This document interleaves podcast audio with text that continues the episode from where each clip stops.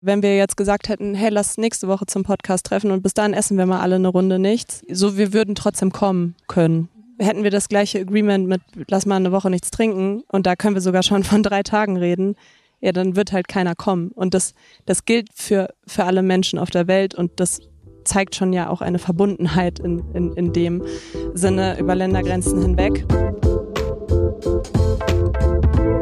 Willkommen im Hotel Matze, dem Interview-Podcast von Mit Vergnügen. Ich bin Matze Hiescher und ich treffe mich hier mit Menschen, die mich interessieren und versuche herauszufinden, wie die so ticken. Mich interessiert, was sie antreibt, was sie inspiriert. Ich will wissen, wie ihr Alltag aussieht. Ich will wissen, warum sie das machen, was sie machen, wie sie das machen. Ich möchte von ihnen lernen. Ihr sollt von ihnen lernen und natürlich eine gute Zeit im Hotel Matze haben. Bevor ich euch meine heutigen Gäste vorstelle, möchte ich euch zuerst den Werbepartner vorstellen. Mein heutiger Werbepartner ist die Deutsche Telekom. Die kennt ihr natürlich. Ein reißerischer Text mit falsch ausgelegten Fakten, ein Bild, das manipuliert wurde oder falsch wiedergegebene Studien. Fake News haben viele Erscheinungsformen.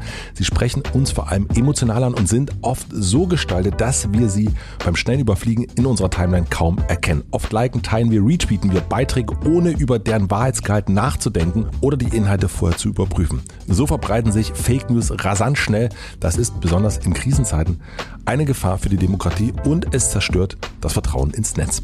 Für die Telekom sind Medienkompetenz einhergehend mit Demokratiekompetenz entscheidende Schlüsselfaktoren, damit wir alle an den Chancen der Digitalisierung teilnehmen können. Mit ihrer Kampagne Hashtag dabei gegen Hass im Netz und ihrer Initiative zur Förderung von Medienkompetenz macht sich die Telekom deswegen stark für ein Netz, in dem alle respektvoll miteinander umgehen. Und dafür mache ich mich auch stark.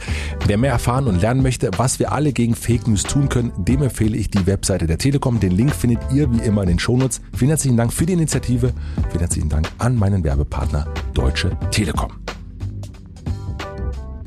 Und nun zu meinen heutigen Gästen. Meine heutigen Gäste sind Nevin Subotic und Shari Marzan. Nevin ist ehemaliger Profifußballer und Stiftungsgründer der Nevin Subotic Stiftung, die er heute zusammen mit Shari Marzan leitet.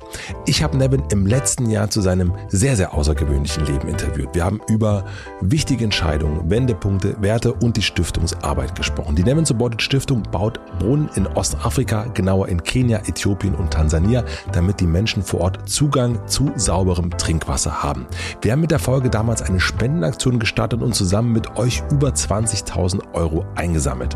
Ich habe dann Nevin darauf hingeschrieben, dass wenn sie das nächste Mal eine Projektreise unternehmen und noch einen Platz frei hätten, ich gern mitkommen würde. Und das ist nun passiert. Ich war im Mai 2022 mit der Stiftung in Kenia. Wir haben uns vier Gemeinden angesehen, eine, die noch keinen Zugang zu sauberem Trinkwasser hat, zwei, die durch die Stiftung und die Spenden einen haben und wir waren auch bei einer Bohrung dabei dabei. Eine Wahnsinnsreise. Ich hatte die Möglichkeit, nicht nur das Land, die Kultur und die Menschen näher kennenzulernen, sondern auch die Stiftungsarbeit. Am Ende der Reise haben wir uns zusammengesetzt und diese Folge aufgenommen. Ich habe im Vorfeld von euch Fragen eingesammelt.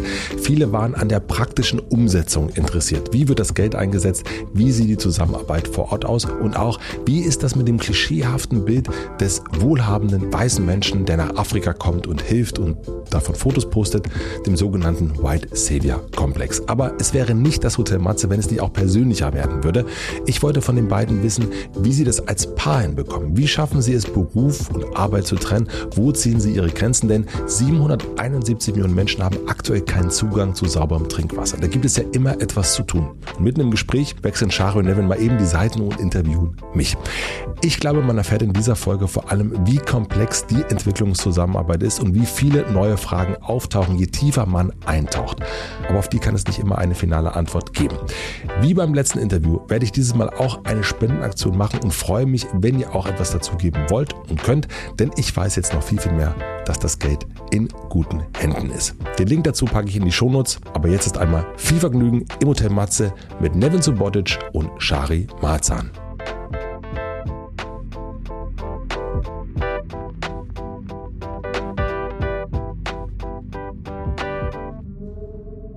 Wir haben uns wirklich ein sehr, sehr gutes Ambiente rausgesucht, würde ich sagen, für unser Gespräch. Wo sind wir gerade, Shari? Wir sind gerade mitten im Nationalpark Masai Mara in der Kikorok Lodge. Ich glaube, wir sitzen vor deinem Ambiente. Vor deinem Ambiente. Und du hast gerade schon gesagt, wir sehen ein bisschen aus, wie als wenn du das, äh, das britische Königspaar interviewen würdest. Weil Das ich das stimmt. direkt mal ein bisschen hochgestochen finde. Aber ihr seid ja nicht das britische Königspaar. Wer seid ihr dann, wenn ihr nicht das seid? Also wir sind Nevin und Shari und wir sind, ist- Entschuldigung, wir fliegen, ich wurde gerade angeschissen. Wirklich? ja, wirklich. Das geht gut los. Ist kein Problem. Das war das Feedback zum Thema britisches Königspaar. Also, wir sind Nevin und Shari und ähm, wir sind ein Paar, was gemeinsam eine Stiftung leitet. Eine Stiftung, mit der du jetzt hier in Kenia bist und wir kümmern uns um den Zugang zu sauberem Wasser in ländlichen Regionen. Ähm, das bedeutet, wir sind privat wie beruflich 24-7 unterwegs miteinander. Deinem Gesicht sehe ich gerade an, dass es anstrengend ist. Shari. Das kann es wohl sein. Und ich glaube, Nevin hat es nur gut versteckt. Das, äh, das, da kommen wir später, glaube ich, nochmal zurück. Wir sind seit, ich weiß gar nicht, wie viele Tagen wir jetzt ungefähr hier sind. Seit fünf Tagen? Sind's ja, das Tage? Samstag, Montag sind wir los. Wenn du und äh, Nevin, du warst ja in Tansania, du warst vorher schon zwölf Tage in Tansania, glaube ich. Äh, wenn es so ein Foto gibt, was euch in den Kopf kommt äh, von, aus den letzten fünf beziehungsweise zwölf Tagen, welches Foto wäre das? So ein Schnappschuss, pss, einmal rein. Bei mir ist es eine, eine Antwort, die äh, leider tatsächlich direkt mit mir zu tun hat. ich würde gern was anderes sagen, aber es ist die Wahrheit, äh, weil auch für mich äh, dieses Mal diese Reise sehr emotional war und wir vorgestern einen sehr besonderen Moment hatten, äh, wo ich in eine Maasai-Community aufgenommen wurde und Mhm. ähm, das Bild, was äh, unser wunderbarer Fotograf Kaspar da von mir gemacht hat, äh, wird für immer diese Situation für mich wieder vor Augen rufen und ich werde diese Situation nie wieder vergessen. Was ist mit dir? Ich nehme dann mal einen Moment aus der vorherigen Zeit in Tansania. Ähm, ich war bei einer Schule, äh, weil wir dann auch verschiedene Besichtigungen machen. Und eigentlich sagen wir, hey, wir sind jetzt noch zur Inspektion, das ist ziemlich unspektakulär, aber ähm, immer wieder eine sch schöne Zeremonie. Und da war es so, dass die Kinder uns direkt abgeholt haben, äh, getanzt haben und auch richtig, äh, ich mag Hip-Hop, ne? Mhm. ähm, so, so, so einen richtig krassen Beat hatten. Also richtig was Fröhliches, was so Kanye West, wenn er gerade gut drauf ist, was der so produzieren würde. Und die haben dazu noch getanzt und ähm, es ist irgendwas, was wunderschön ist. Nicht das, nur das gemeinsame Tanzen oder der gemeinsame Sang, ähm, sondern äh, auch wenn man so gemeinsam springt. Also ich kenne das aus dem Fußball, so wenn besondere Mannschaften, die springen alle zeitgleich. Da musst du nicht sagen, so jetzt springen wir gemeinsam, wenn wir jubeln, sondern irgendwie das Schönste an der Natur von Menschheit ist, wir sind dazu geeignet, Sachen gemeinsam zu tun. Und da war es halt so, dass sie auch gesprungen sind und alle waren oben, also alle waren zeitgleich oben und das ist schon besonders. Und dann kamen noch die Eltern hinzu, die nebenan, hast du jetzt auch vielleicht gesehen in der einen oder anderen Schule jetzt in den letzten Tagen, wo die Eltern dann auch nicht nur irgendwie als, Parti äh, als Zuschauer da teilnehmen, sondern auch mitpartizipieren wollen. Ja? Und das so mit dem Wissen, dass Tanz ist manchmal so ein Ausdruck von Emotionen, die man sonst, oder Tanz und Gesang, die man sonst in Worte nicht fassen kann. Man will etwas heraustanzen, irgendeine Euphorie äh, aus sich selbst heraus. Und als dann die Eltern dazugekommen sind und alle dann auch gemeinsam gesungen, getanzt und auch gesprungen sind, so das war für mich ein Bild, da hättest du, ja, ich, ich habe Bild, kein Bild gemacht, aber so das Bild, das ich im Kopf habe, war einfach so genau, genau, genau darum geht. Mhm. Also alle gemeinsam, das ist, war, wieso, das ist das Natürlichste der Welt. Und wenn wir Zustände schaffen können, in denen das ermöglicht werden kann, dann sind wir genau auf dem richtigen Schritt, weil das ist so Natur, Natur pur. Sind das die Momente, die ihr braucht, um das, was ihr macht, auch machen, weiterzumachen? Also ist das auch etwas wie, wie so ein, weil es ist eine anstrengende Arbeit, Entwicklungsarbeit ist eine anstrengende Arbeit, es ist müßig, ähm, Mhm. da kommen wir noch zu.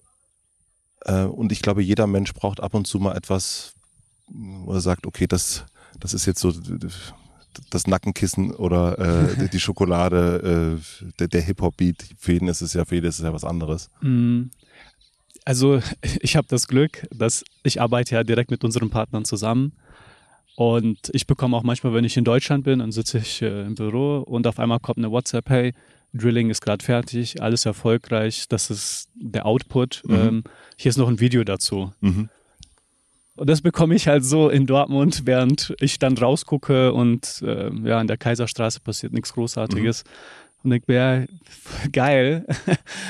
ich weiß, das passiert echt. Ich war ja schon oft genug selbst dabei und kann das dann transportieren in mhm. dieses Video, was ich dann bekomme, was ja dann von Ingenieuren gemacht wird und jetzt nicht hoch aufgearbeitet ist, aber ich weiß, das passiert und ich weiß, wie sich das anfühlt und ähm, das ist dann auch immer wieder so ein war jetzt nochmal jetzt noch mal Gas geben, auch mhm. wenn der Tag vielleicht lang war oder die Woche ähm, oder auch ja, ein paar schwierige Arbeiten anfallen.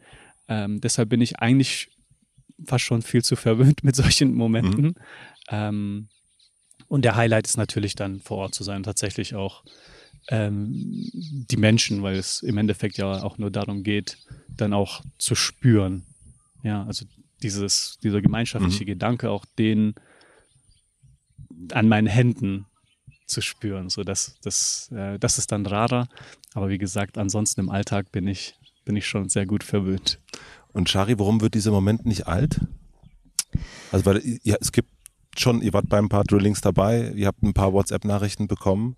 Äh, es gibt, äh, können wir gleich nochmal die Zahl, wisst ihr besser als ich, ähm, wie viele Menschen durch eure Unterstützung, durch die, durch die Arbeit der Stiftung äh, Zugang zu sauberem Trinkwasser haben und dennoch wird dieser Moment nicht alt.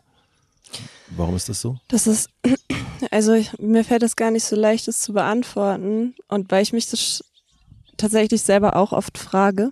Ich kann mir vorstellen, dass es deshalb ist, auch wenn ich jetzt auf deine erste Frage geantwortet habe, es, es kommt mir ein Bild, was mit mir selbst zu tun hat, in den Sinn, machen wir diese Arbeit ja nicht für uns und es geht auch nicht um uns. Und ähm, es sind immer wieder neue Menschen, die in diesem Moment den Zugang zu sauberem Wasser erhalten und auch immer wieder neue Menschen, die wir kennenlernen dürfen und mhm. mit denen wir uns verbinden oder ja, und ich, ich, ich kann mir vorstellen, dass das ein großer Punkt daran ist, dass es nie alt wird, weil es für die Menschen, die von, von diesem Wasser, was dann dort aus diesem, aus diesem Erdloch spritzt, äh, für eine sehr lange Zeit profitieren, ähm, das, das, das ist eine Lebensgrundlage. Und äh, das, wie soll das jemals alt werden? Du hast mir im Vorgespräch äh, gesagt, dass ihr nicht von Entwicklungshilfe sprecht, sondern von Entwicklungsarbeit. Was ist der Unterschied? Entwicklungszusammenarbeit. Zusammenarbeit. Genau. Mhm. Ähm, der Unterschied ist tatsächlich äh, in der Sprache und auch in der Perspektive, die man einnimmt. Weil wenn ich von Hilfe spreche, dann ähm, und wir stellen uns zwei Menschen vor, der eine hilft und der andere ist derjenige, dem geholfen wird, dann hat das gleich irgendwie eine gewisse Fallhöhe. Der eine ist in der Lage zu helfen und der andere ist irgendwie nur Empfänger. Ja. Und ähm, das ist hier nicht so, sondern es ist, es ist eine Zusammenarbeit, die ähm, auch nur funktioniert, wenn man sie auf Augenhöhe betreibt und sich gegenseitig ernst nimmt. Und dementsprechend ähm, möchten wir damit deutlich machen, dass man nicht mit so einer ich sag mal, äh, ethno- oder eurozentristischen Arroganz von, ah, jetzt kommen wir aber hier mal als Weiße hin, weil wir wissen äh, sowieso genau, wie es funktioniert und was ihr hier braucht. Und dann, dann stellt man da einen Brunnen und geht wieder und sagt, bitte seid dankbar. Äh, das funktioniert nicht. Das ist völlig falsch. Und wie gesagt, ich habe gerade schon von arrogant gesprochen, denn die Menschen hier vor Ort wissen sehr viel besser als wir, was sie benötigen, wie sie es benötigen. Ähm, und somit müssen wir zusammenarbeiten, um die Projekte langfristig wirksam zu machen. Wie kann ich mir das vorstellen? Also wie, wie kommt das zustande? Wir haben das letzte Mal darüber gesprochen, Nevin, du und ich, äh, da ging's Nevin, du und ich, Nevin und ich, Nevin, du und ich, äh, wir haben darüber gesprochen, wie das in Äthiopien ungefähr funktioniert. Ähm, magst du nochmal erklären, wie das hier, ihr sitzt ja in Dortmund, ähm, da sitzt ja in eurem Büro äh, und arbeitet hier aber vor Ort mit einer Organisation zusammen, die für euch die örtliche Arbeit übernimmt. Ist das richtig soweit?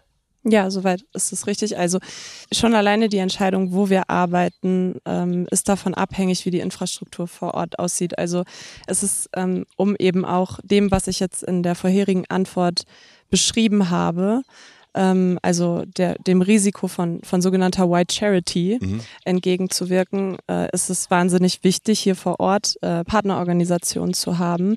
Natürlich aber auch, um das ist ein relativ überstrapaziertes Wort, aber in unserem Fall ist es halt einfach richtig, nachhaltig arbeiten zu können. Denn ähm, stell dir vor, äh, wir würden ständig, keine Ahnung, irgendeine deutsche Ingenieurfirma einfliegen lassen, Mhm. um äh, irgendwelche Ersatzteile zu liefern.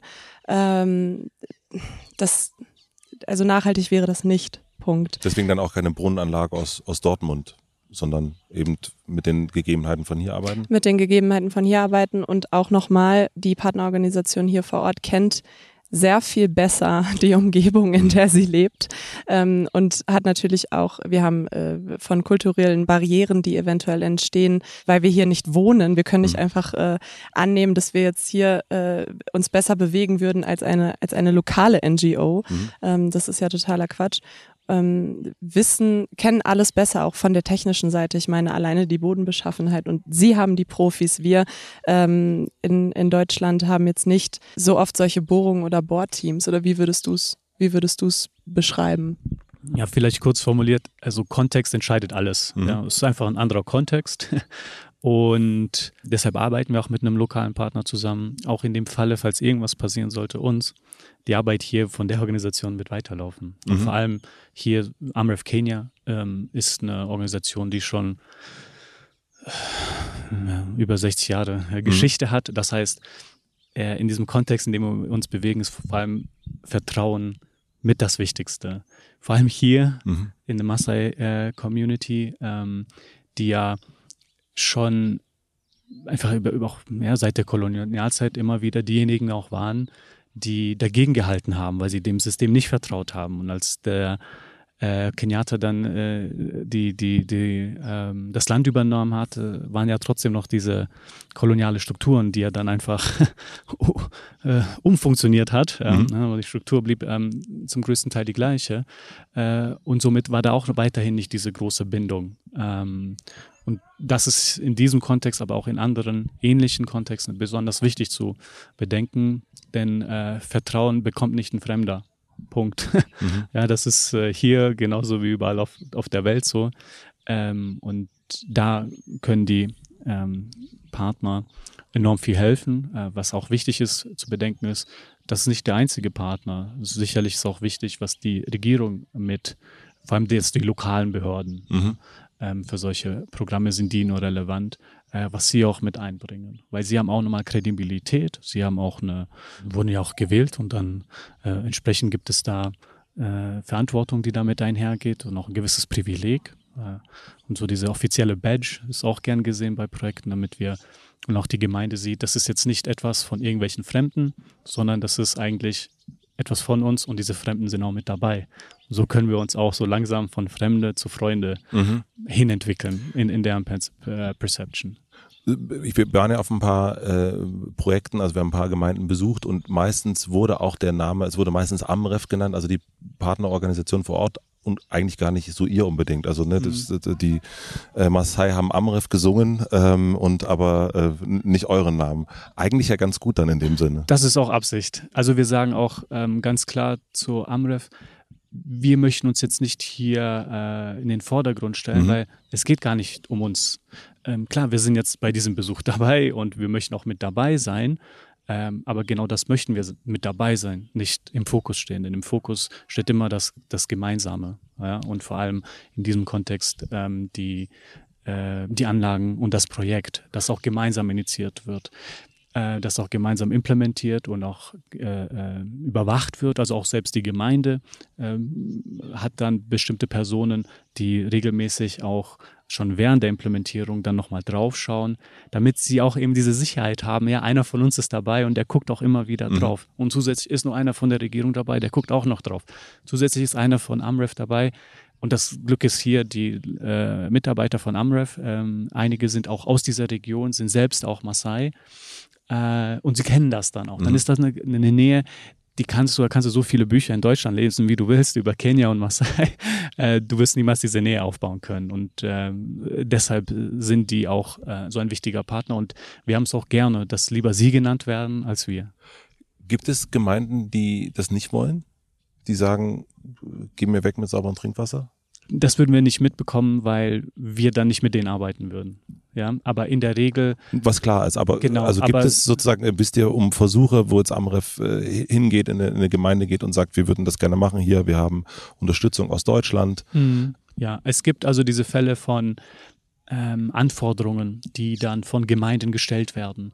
Wenn sie schon vier andere NGOs hier in, in ihrer Gemeinde hatten, die haben viermal Projekte implementiert, vielleicht sie gar nicht dabei berücksichtigt, Mhm. äh, vielleicht beim ersten Mal gar nicht, beim zweiten Mal ein wenig, beim dritten Mal wieder gar nicht, beim vierten Mal dann wieder ein wenig und am Ende ist das immer gescheitert, ja, Mhm. weil es schon von vorhinein, vorhinein klar ist, dass so einfach das scheitert, weil alles wird kaputt gehen und die Frage ist weniger, ob du es schaffst, das zu implementieren. Viel wichtiger ist, ob du es schaffst, die Zeit danach vorzubereiten ordentlich. Und da kann ich verstehen und äh, das gibt's auch, dass Gemeinden sagen, weißt du was, äh, nur wenn wir involviert sind, nur Mhm. wenn wir so und dann das Gute ist, das ist auch eine, eine festgelegte Anforderung, die auch wir stellen an Amref, die auch Amref, glaube ich, selbst an sich auch stellt. Welche sind das? Community Participation. Mhm. Ja, also dass die Gemeinde partizipiert. Ja. Und das nicht in einer symbolischen Rolle, kommt mal, nachdem alles schon entschieden ist, sondern ganz am Anfang, bevor über,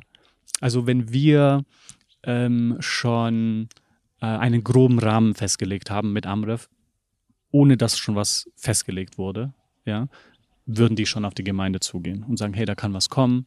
Äh, und dann ist auch die, also da sind dann viele Stakeholder dabei, ähm, auch die Regierung, auch die, also die Lokalen ähm, vor allem. Äh, da sind dann auch diese ähm, politische Autoritäten, die dann einerseits entweder für die Gemeinde, die jeweilige Gemeinde oder das auch noch äh, darüber, das Mhm. Niveau, oder dann auch äh, der Subcounty, also West Narok, äh, die dann auch mit dabei sind. Und ähm, das dauert dann. Also du warst selbst jetzt mal bei so einer kleineren Zeremonie dabei, die ging dann ein, zwei Stunden. Äh, da kannst du dir gut denken, wenn da noch viel mehr Leute sind, dass am, ganz am Anfang ist, wie wichtig es ist, ganz am Anfang sehr viel Zeit zu investieren. Also fast schon so viel Zeit, dass ich mir denken würde, hey, wieso investieren wir so viel Geld in einfach nur Gespräche, Gespräche und Vorbereitungsgespräche? Ähm, wenn ich nicht wüsste, dass diese halt enorm wichtig sind. Mhm. Also die sollte man nicht ähm, strapazieren, also die sollte man nicht äh, reduzieren in keinem Fall, weil die nun mal so, so bedeutsam sind für einerseits die Implementierung, aber vor allem auch für die Zeit danach. Wie lange dauert das? Also wir waren gestern in einem Projekt, was im Grunde fertig schien, also wo, ähm, wo es sauberes Trinkwasser gab, äh, wo es äh, Jungs- und Mädchentoiletten gab und einen sogenannten Wasserkiosk, von wo die, äh, die angrenzende Gemeinde sich Wasser äh, holen kann. F- Vielleicht so vom äh, Dortmunder, ja, lass uns das machen, äh, Vorschlag ähm, oder wie ist da so der Zeitabschnitt? Unsere Partnerschaften laufen dann immer auf 13 Monate. Zwölf Mhm. Monate für Implementierung, ein Monat für das finale Reporting. Und ähm, in der Regel schon davor gewisse Vorarbeit gemacht, um zu sehen, wo genau implementiert werden soll. Und dann, sage ich mal, mit dem Startschuss jetzt erneut ab dem 1. Juli Mhm. äh, beginnen dann die detaillierte Untersuchungen. Also äh, die Gemeinde oder welche von den Gemeinden, die es jetzt in dieser Subregion oder Subcounty eben gibt, haben den höchsten Bedarf. Mhm. Ja? Also welche haben vielleicht einen Wasserzugang äh, in der Nähe und welche haben so gar keinen. Ja? Ja. Leider ganz viele haben gar keinen. Ja? Und ähm, dann wird auch eben äh, untersucht äh, von, von, von Amref dann in dem Fall, äh, wie die Bereitschaft auch ist. Ne? Weil die Gemeinde muss mitgenommen werden, wenn die Gemeinde gerade irgendwelche andere Probleme hat äh, oder es einfach auch nicht ähm, organisatorisch gut hinkriegt, sich an dem Projekt schon ganz früh zu beteiligen, dann kann es sein, dass das dann erstmal niedriger priorisiert wird als die Gemeinden, die schon lange äh, sozusagen ihre Hand hochgehoben haben und eine große Bereitschaft dann auch zeigen. Ähm, das dauert ein, zwei Monate. Mhm. Also es ist auch wieder sehr lange Gespräche, beziehungsweise äh, direkt in Anlehnung daran wird dann auch äh, direkt untersucht, ob es überhaupt machbar ist. Ne? Weil man kann zum Teil ja schwer alle Schritte sofort Mhm. parallel machen, aber ein bisschen Parallelisierung ist eben notwendig, um auch äh, einerseits Zeit zu sparen und auch der, Rück also der Gemeinde eine Rückmeldung zu geben, ob das tatsächlich hier geht oder nicht. Äh, und da werden dann hydrogeologische Untersuchungen gemacht. Dafür kann man auch noch mal einen Monat rechnen.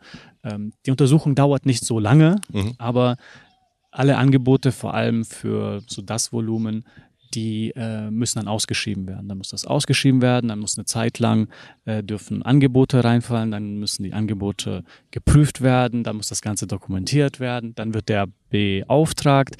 Der Beauftragungstermin wird dann festgelegt. ist ja wie in Deutschland. ja, das ist so das, das zum Teil wirklich. alberne, aber ähm, tatsächlich so, das sind die, die Best Practices und ähm, es geht auch, wenn man das gut ähm, einordnet. Aber ja, das ist ähm, schon mit Zeit verbunden. Mhm.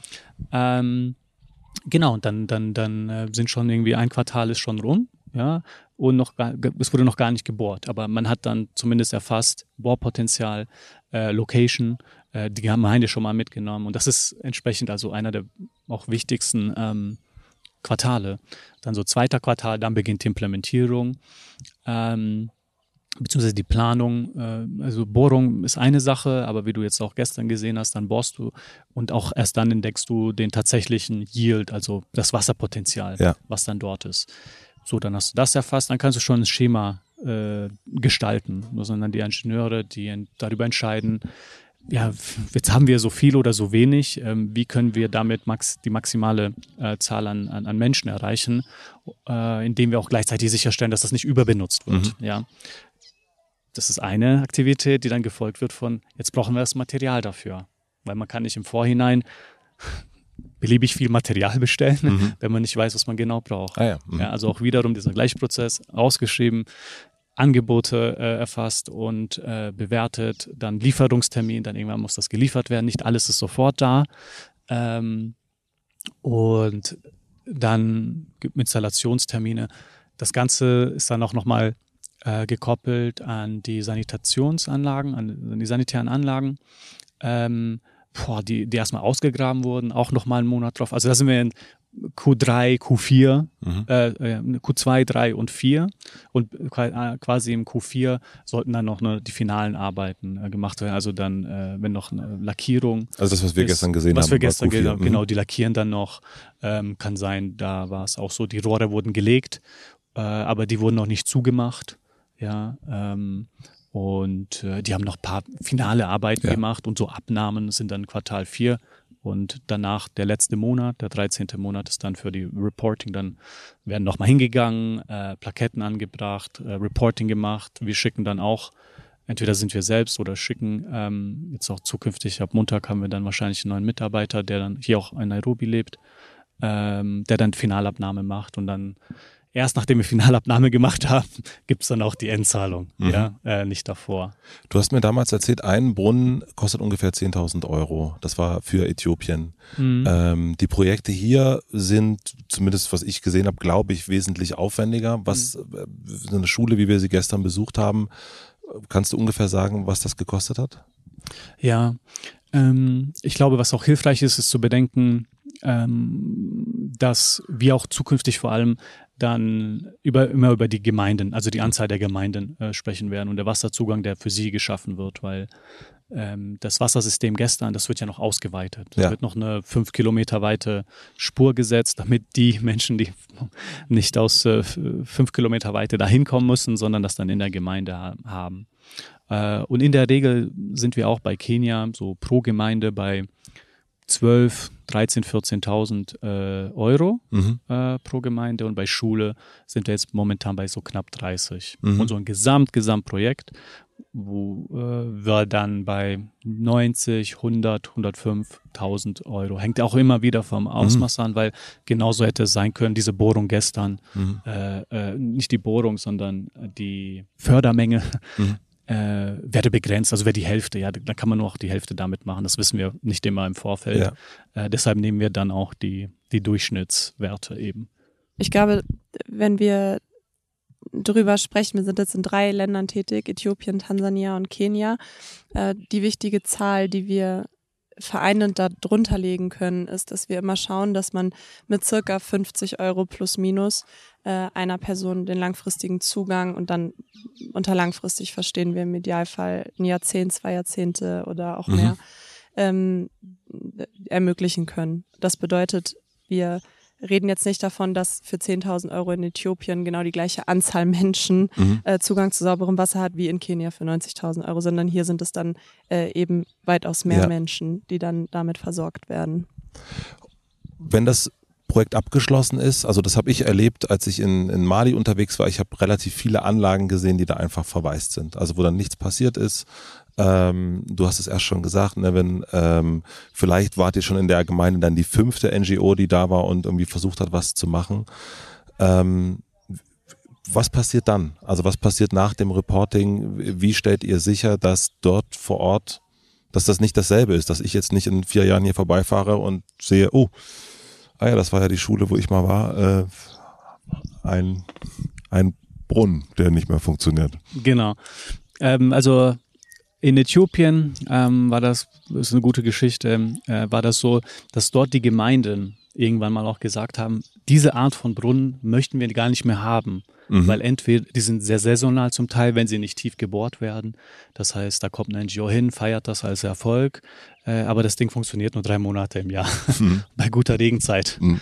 Ähm, wir haben solche Projekte schon von vorne weg gesagt, wir werden die nicht finanzieren, weil es auch eine Wissenschaft gab, gibt, an der wir uns orientieren, um Entscheidungen zu treffen. Äh, ich glaube, das unterscheidet uns ähm, zum Teil von den besagten äh, NGOs, die dann zu, vielleicht zum Teil zu sehr nur auf den Preis achten, weil wir bekommen auch manchmal E-Mails und da meinte einer, ja, aber da kann ich einen Brunnen für 3000 machen. Ich so, ja, kannst du, Äh, aber geht es dir darum, den günstigsten Preis zu finden oder geht es darum, dass die Leute langfristig was davon haben? Weil das sind zwei verschiedene Ziele. Ja. Und wenn wir in Europa diese Entscheidung treffen, also dann als Spender sozusagen, ähm, pff, dann kann das häufig passieren, dass die ja noch den zehnten Brunnen dort direkt daneben klatschen, wenn äh, der Preis nur entscheidend ist. Mhm. Wir machen das nicht, sondern mit dem Beispiel in Äthiopien, wie gesagt, da haben wir schon dem Partner gesagt, ich weiß, ihr wisst, ihr, ihr macht das zum Teil, vielleicht manchmal auch tatsächlich, weil sie gezwungen werden von Förderpartnern, die sagen, wir machen nur das, die dann vielleicht echt mit diesem größ äh, mit den ja, billigsten Preis werben, auf Mhm. Deutsch gesagt. So, das ist zum Teil der eine Unterschied. Der andere ist, äh, wie schon gesagt hat in der Vorbereitung, es sind nicht wir. Also ich gehe jetzt nicht da als Nevin und sage, hey, ich habe die Lösung, ich implementiere das, ich komme noch mit ein paar Kollegen und installiere das und dann sind wir aber auch wieder weg. Dann ist das eure Verantwortung. Mhm. Kann man sich sehr gut vorstellen, dass das Ding, weil alles wird irgendwann mal kaputt gehen, dann auch nicht den Ownership und die Übernahme der Gemeinde hat oder der Schule oder wer auch immer. Manchmal wissen die Regierungen auch gar nicht, dass das Ding existiert, obwohl das ja kommunal das Ownership dann es ist. Und äh, erfahren das dann erst so, nachdem das Ding zwei Jahre kaputt, äh, kaputt ist.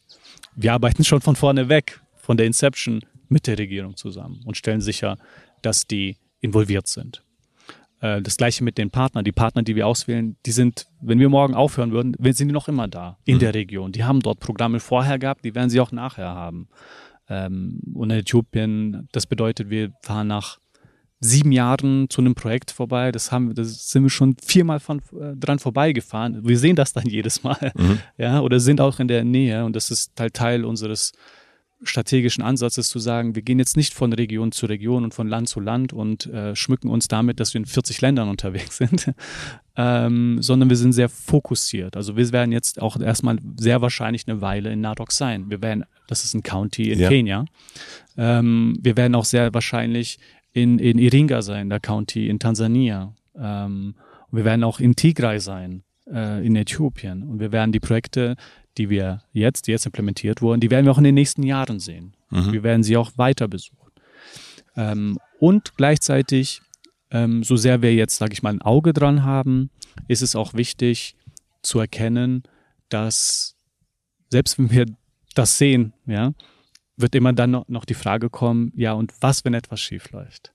Ja, so, und zum Teil gehen wir, versuchen wir diese Frage zu lösen von vorne hinein, die, Gemeinde äh, mit, äh, da, da drin zu schulen, Wartungen äh, zu übernehmen, die Regierung auch ähm, zu aktivieren, ihre Verantwortung da zu übernehmen. Die machen das ja auch und manchmal sind es echt Kapazitätsfragen, weil sie vielleicht ja unter ähm, nicht unterbelastet, sondern der Begriff ist unter, sie haben nicht die Kapazität, Ja. bestimmte Sachen umzusetzen. Und dann dreht sich das so ein bisschen im Kreis oder es dauert äh, länger, als es nötig ist, um das ähm, zu reparieren. Und jetzt in Ringer beispielsweise waren wir dann dort bei, der, bei dem District, ähm, bei der Regierung, haben das dann auch direkt mit denen angesprochen und gesagt, hey, wir sind jetzt hier ein paar Jahre, wir möchten mit euch gucken, wo sind eure äh, Probleme, ähm, weil wir sind da als Partner, um euch dabei zu unterstützen. Wir können, wir haben bestimmte Kapazitäten und Kompetenzen ähm, und der Partner hat andere und so ergänzt man sich. Und beispielsweise jetzt aus dem Meeting, äh, was haben wir da gesehen? Ähm, es gibt auf dem Niveau gibt es nicht ein äh, Stakeholder-Meeting, dass halt alle NGOs aus dieser, äh, die in diesem District arbeiten, dass die Regierung sagt, hey, ihr müsst für uns, äh, ihr sollt auch mal ein Jahr zusammen, äh, einmal pro Jahr zusammenkommen, um einfach mal auch eure Aktivitäten zu koordinieren.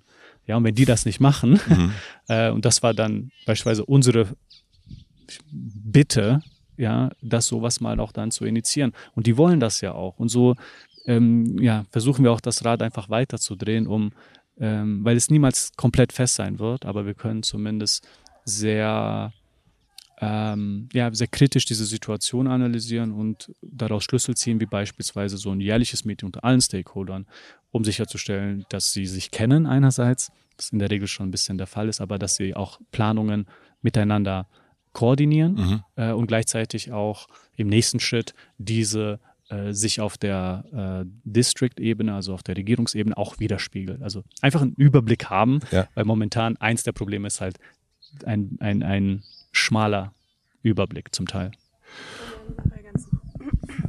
Ähm, ich glaube so, das, was kommt danach, kommt nie erst danach. Das kommt vor allem davor schon, was Nevin jetzt auch gerade sagte, mit bestimmten Infrastrukturen, die vorher schon installiert sein müssen, auch von der Gemeinde selbst. Denn äh, Stichwort Ownership, dieser Bund gehört nicht mehr uns oder den Leuten, die, die ihn gespendet haben oder Amref, sondern den, der Gemeinde.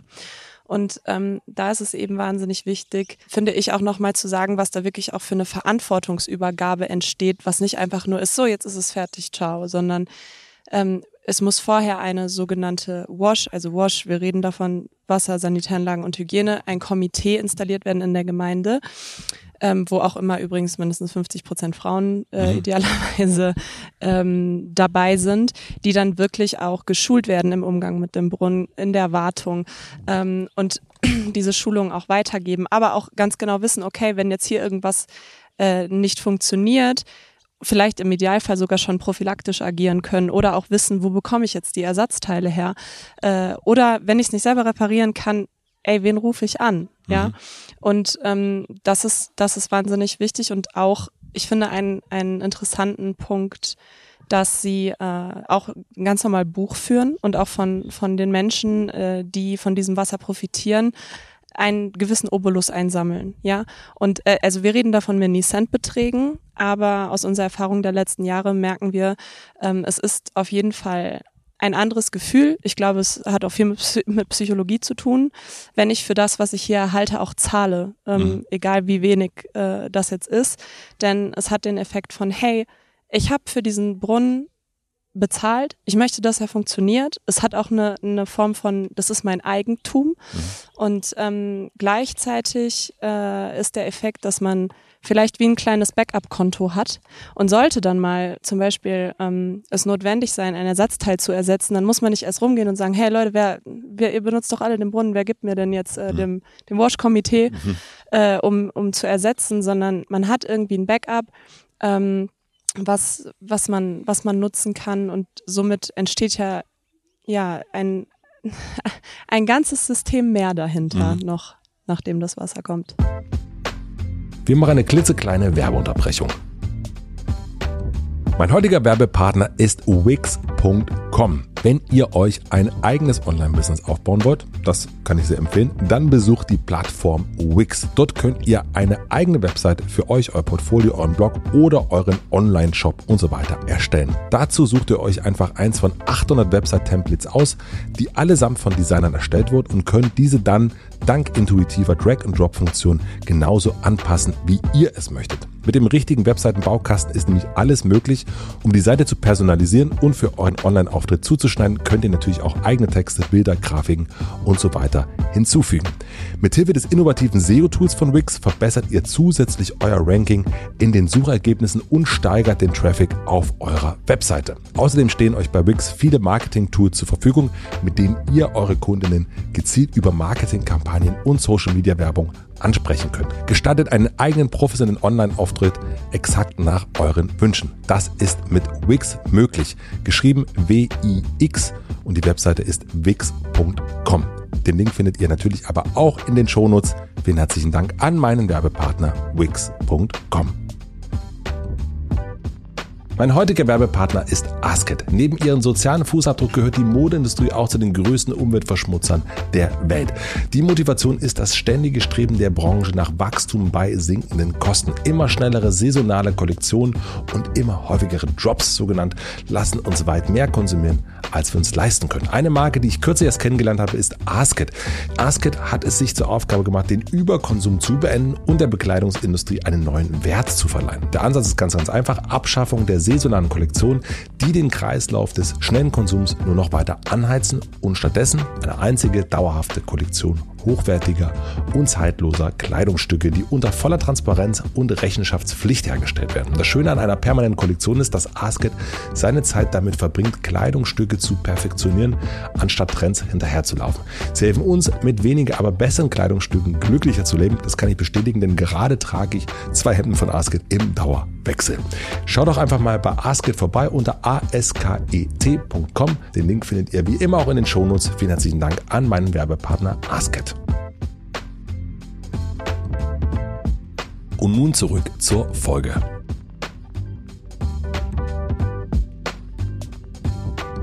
Wie geht's dir damit, Shari? Also wir haben das in den letzten Tagen gesehen. Also wir haben äh, verschiedenste Gemeinden besucht. Wir haben eine Gemeinde besucht, die noch gar keinen Zugang zu sauberem Trinkwasser hat. Wir waren in einer Gemeinde, äh, waren bei der Bohrung dabei und dann gestern bei zwei Gemeinden, die Zugang zu sauberem Trinkwasser haben. Und auch gestern habe ich dann gedacht, naja, eigentlich, man, es ist vielleicht eine deutsche Brille, ähm, aber da gibt's noch so viel mehr. Also da gibt's, da, da sieht man einen Gesundheitszustand, da sieht man Schulkleidung, die kaputt ist. Es gibt so viele Sachen, wo, wo man schaut, oh, eigentlich müsste man noch viel mehr. Und ich hatte gestern die Situation, dass mich zwei Mädchen gefragt haben, ob ich denn nicht ihre Schulbildung jetzt weiter finanzieren möchte. Und und ich hatte erstmal so, oh, ich war total blank in dem Moment. Wie geht ihr damit um? Weil es ist ja eigentlich könnte man noch viel, viel mehr tun, glaube ich. Ja, bestimmt. Ähm, aber. Ja.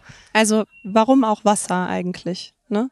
Ich denke, damit äh, beginnt es. Und äh, es gibt so ein Zitat, äh, das heißt No water, no life, no blue, no green. Mhm. Und ähm, wenn wir uns das mal klar machen, über was für ein Gut wir hier sprechen, über was für eine lebenswichtige Ressource, ähm, dann geht's relativ schnell zu, zu selbst in selbst in unseren Sphären und in unseren Le Lebensrealitäten, wo wir irgendwie den Wasserhahn aufmachen und da kommt trinkbares Süßwasser raus und wir wir spülen es irgendwie mehrmals am Tag die Toilette herunter. Da verstehe ich natürlich, dass es das ist auch menschlich, es einfach irgendwie eine Selbstverständlichkeit ist, dass der Zugang da ist und wir machen uns keine Gedanken drum. Aber wenn wir mal drüber nachdenken, was Wasser eigentlich für uns bedeutet, dann ja, keine Ahnung. Ich, wir können jetzt hier noch von Luft und Licht leben, äh, reden, was wir zum Überleben äh, brauchen. Aber dann kommt ganz schnell Wasser. Und äh, wenn wir jetzt gesagt hätten, hey, lass nächste Woche zum Podcast treffen und bis dahin essen wir mal alle eine Runde nichts, so wir würden trotzdem kommen Mhm. können. Ja. Hätten wir das gleiche Agreement mit, lass mal eine Woche nichts trinken und da können wir sogar schon von drei Tagen reden, ja, dann wird halt keiner kommen. Und das, das gilt für, für alle Menschen auf der Welt und das zeigt schon ja auch eine Verbundenheit in, in, in dem Sinne über Ländergrenzen hinweg. Und ähm, trotzdem ist dieser Zugang nicht da. Und wenn wir uns klar machen, was das bedeutet, eben auch aus unserer Lebensrealität herausgehen und sagen, was ist denn die Lebensrealität hier? Und wir schauen mal auf den äh, Mo Mittwoch war es, glaube ich, wo wir in einer Gemeinde waren, die keinen Zugang zu sauberem Wasser hat. Lass uns mal kurz drüber reden, was heißt das denn? Also es heißt zum einen, ich habe keinen Zugang zu sauberem Wasser, aber in den ländlichen Regionen, in denen wir uns hier bewegen und in Tigray und in äh, Iringa, ähm, also in Äthiopien und, und Tansania, dann ähm, bedeutet das eben auch, dass ich stundenlang laufen muss, um zu irgendeiner Wasserquelle zu gelangen. Ja, ähm, in den ländlichen Regionen äh, sprechen wir hier durchschnittlich von ungefähr sechs Stunden. Und dann stellen wir uns noch vor, äh, die Kanister, die da geschleppt werden, haben äh, eine Fassungsmenge von circa 20 Litern. Da muss ich dir nicht erklären, das sind 20 Kilo. Ich glaube, wir sind alle, wie wir hier sitzen, drei relativ fitte Menschen. Aber ganz ehrlich, ich schaffe keine 50 Meter mit dem Ding.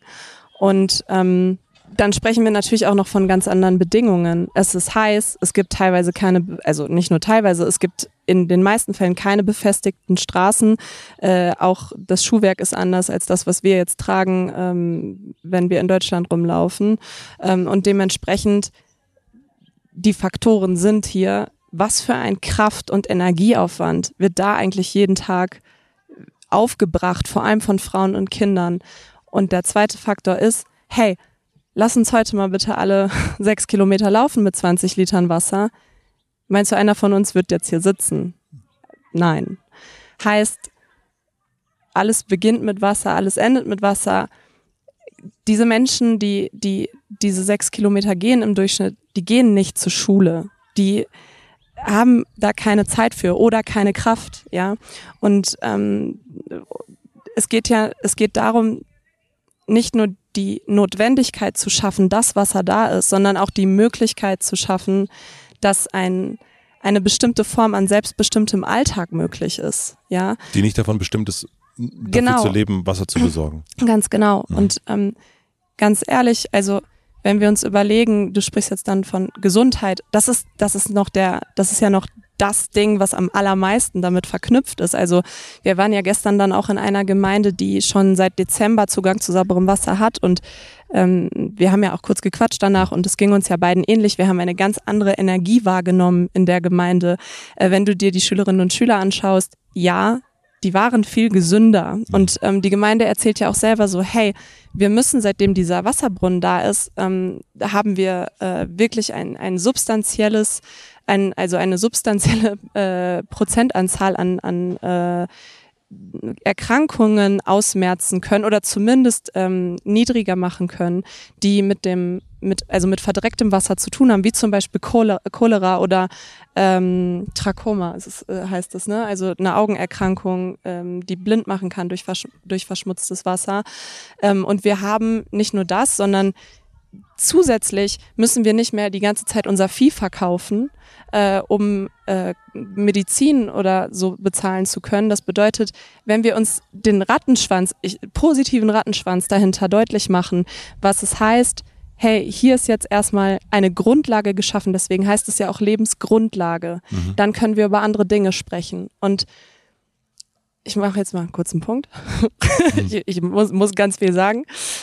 Weiterhin ja, es gibt natürlich trotzdem, noch tausend Sachen zu tun. Wir könnten jetzt noch darüber sprechen, hey, was ist mit Strom, was ist mit Elektrizität, was ist mit Infrastruktur, was ist mit mehr Schulen oder so.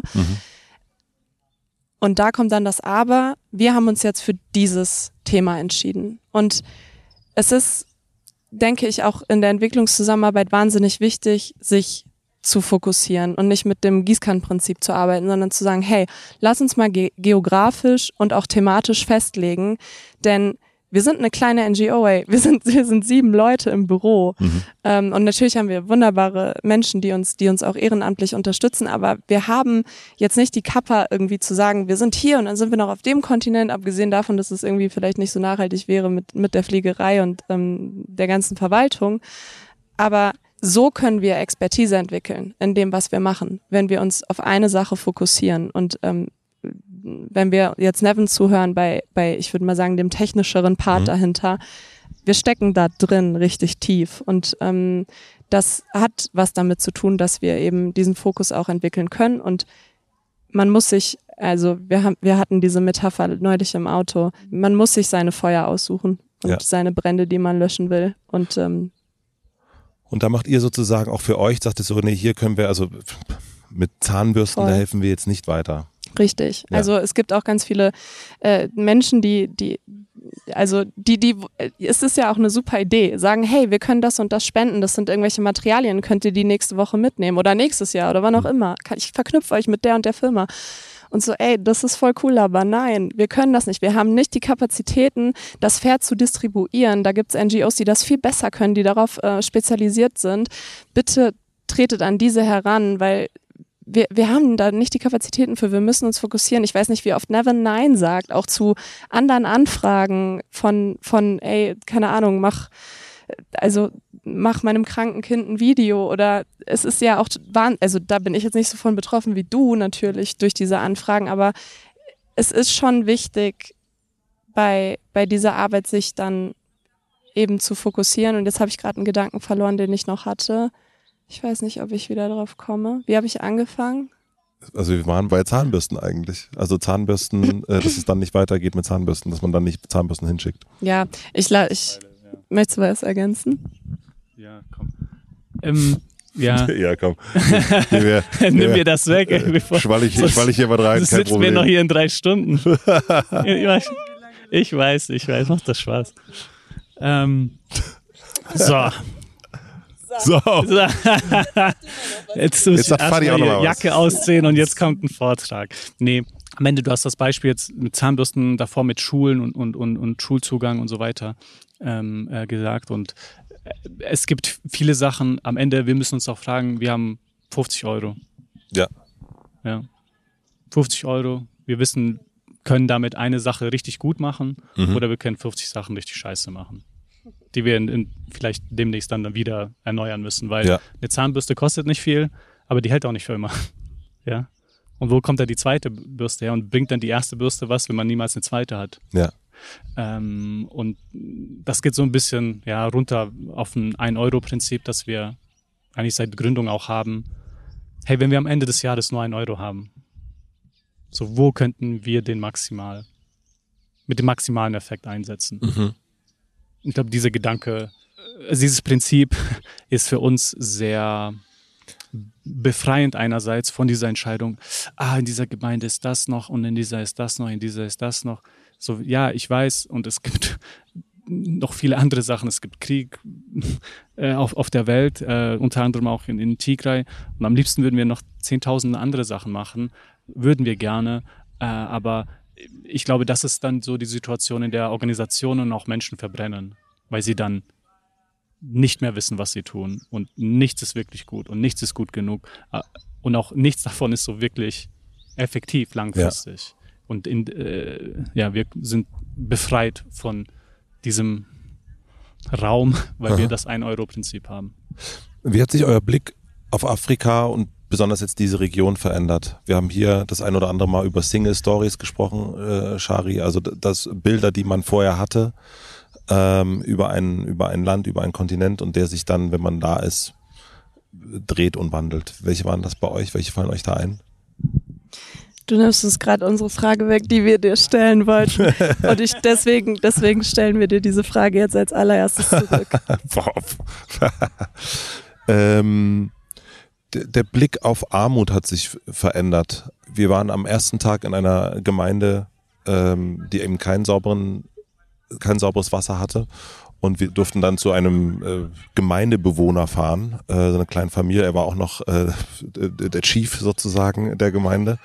Und es fing dann an zu regnen und wir durften in der Hütte unterkommen und sind rein in diese Hütte. Und diese Hütte war vier Quadratmeter, also ungefähr so groß wie mein Badezimmer in Berlin.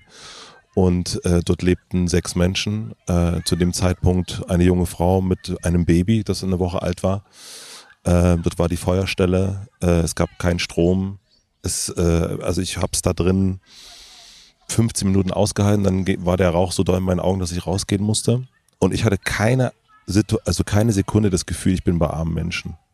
Und das war irgendwie hat sich das total verändert. Also wenn man mir vorher erzählt hätte, ja, du gehst in eine Hütte, die so und so aussieht, dann wäre in meinem Kopf vorher gewesen, das sind arme Menschen. Und woran liegt das, dass du das Gefühl nicht mehr hattest? Weil diese Menschen mir das überhaupt nicht das Gefühl einer, äh, dieses Gefühl vermittelt haben, sondern eher ein, ein, ein Gefühl des Stolzes. Hier kommt rein, hier so, so leben wir ähm, und gar nicht, natürlich auch gar nicht in einem eine Vergleichsgesellschaft leben, wie wir das leben, äh, glaube ich. Das hat auch damit zu tun, aber das ist ja so ein Blick von wo, von wo guckt man so. Ähm, und, und diesen Blick, der, der hat sich verändert, finde ich. In dieser Begegnung, in diesen, in diesen paar Minuten, die wir da zusammensaßen und, und dieses total nette äh, Quatschen. Also auch, auch überhaupt nicht so, wie geht's euch denn so? Ja, bei uns auch nicht so doll, äh, wie, wie man es in Deutschland auch kennt. Das war einfach total alles spitzenmäßig. Also so, die waren gut drauf und die freuen sich über sauberes Wasser und denen geht's jetzt gut. Und das ist irgendwie, das war ein sehr, sehr schönes ein schöner äh, Blickwechsel fand, für mich jetzt persönlich. Ja, und die Geschichte, die werde ich jetzt nicht mehr erzählen und glaube ich auch nicht mehr, nicht mehr so sehen. Und ich glaube auch in anderen Kontexten. Also wenn man, man schaut, man sieht jemanden an und denkt, ah, keine Ahnung, jetzt mal übertrieben, arme Sau, aber maybe it's not. Ja, voll. And also, now, back. Now back. Äh, bei mir ist es, bei mir ist es, äh, ist es, glaube ich, ähnlich ich, ich versuche mich daran zurück zu erinnern, was, das ist jetzt halt eine Weile her, bevor ich das erste Mal nach Äthiopien zum Beispiel geflogen bin. Und ich weiß, äh, dass ich danach festgestellt habe, kein einziges Bild oder die meisten Bilder, die ich hatte, nicht gestimmt haben. Mhm. Und ähm, obwohl du Entwicklungshilfe, obwohl ich, äh, Entwicklungszusammenarbeit, in der Entwicklungszusammenarbeit mhm. tätig bin, genau. Mhm. Und das hat mich auch total gestört, verstört, insofern, als dass ich dachte, krass, also was erzählen wir uns denn für Geschichten von angefangen von, ich weiß, dass ich vor der ersten Reise irgendwie wahnsinnig Angst hatte, dass ich irgendwie krank werde. Mhm. Ähm, dass ich irgendwas esse oder ich, was auch immer, was, was mir mein, ja, dass ich krank werde. Und ähm, auch, dass ich in, das, das kam auch ähm, in der in dem ersten Vorbereitungstreffen von einem Mitreisenden hier, dass er sagt, ja, ich habe Angst, Elend zu sehen, mhm. ja. Und das ist so nicht. Mhm. Also alleine dieser, dieser, diese Begrifflichkeit habe ich eigentlich komplett gelöscht in, in, in der Erzählung über, über unsere Arbeit.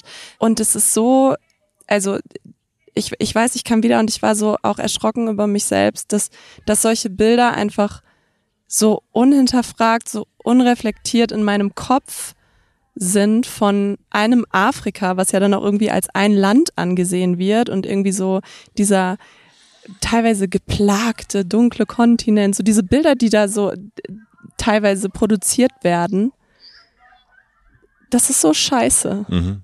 Und dann, dann triffst du hier Menschen und verbindest dich mit Leuten ich habe jetzt gerade zu Beginn einmal erzählt von dieser Begegnung jetzt vorgestern in der Gemeinde, in der ich dieses Jahr schon zweimal war und jetzt von den Maasai-Frauen in ihre Gemeinschaft aufgenommen äh, wurde.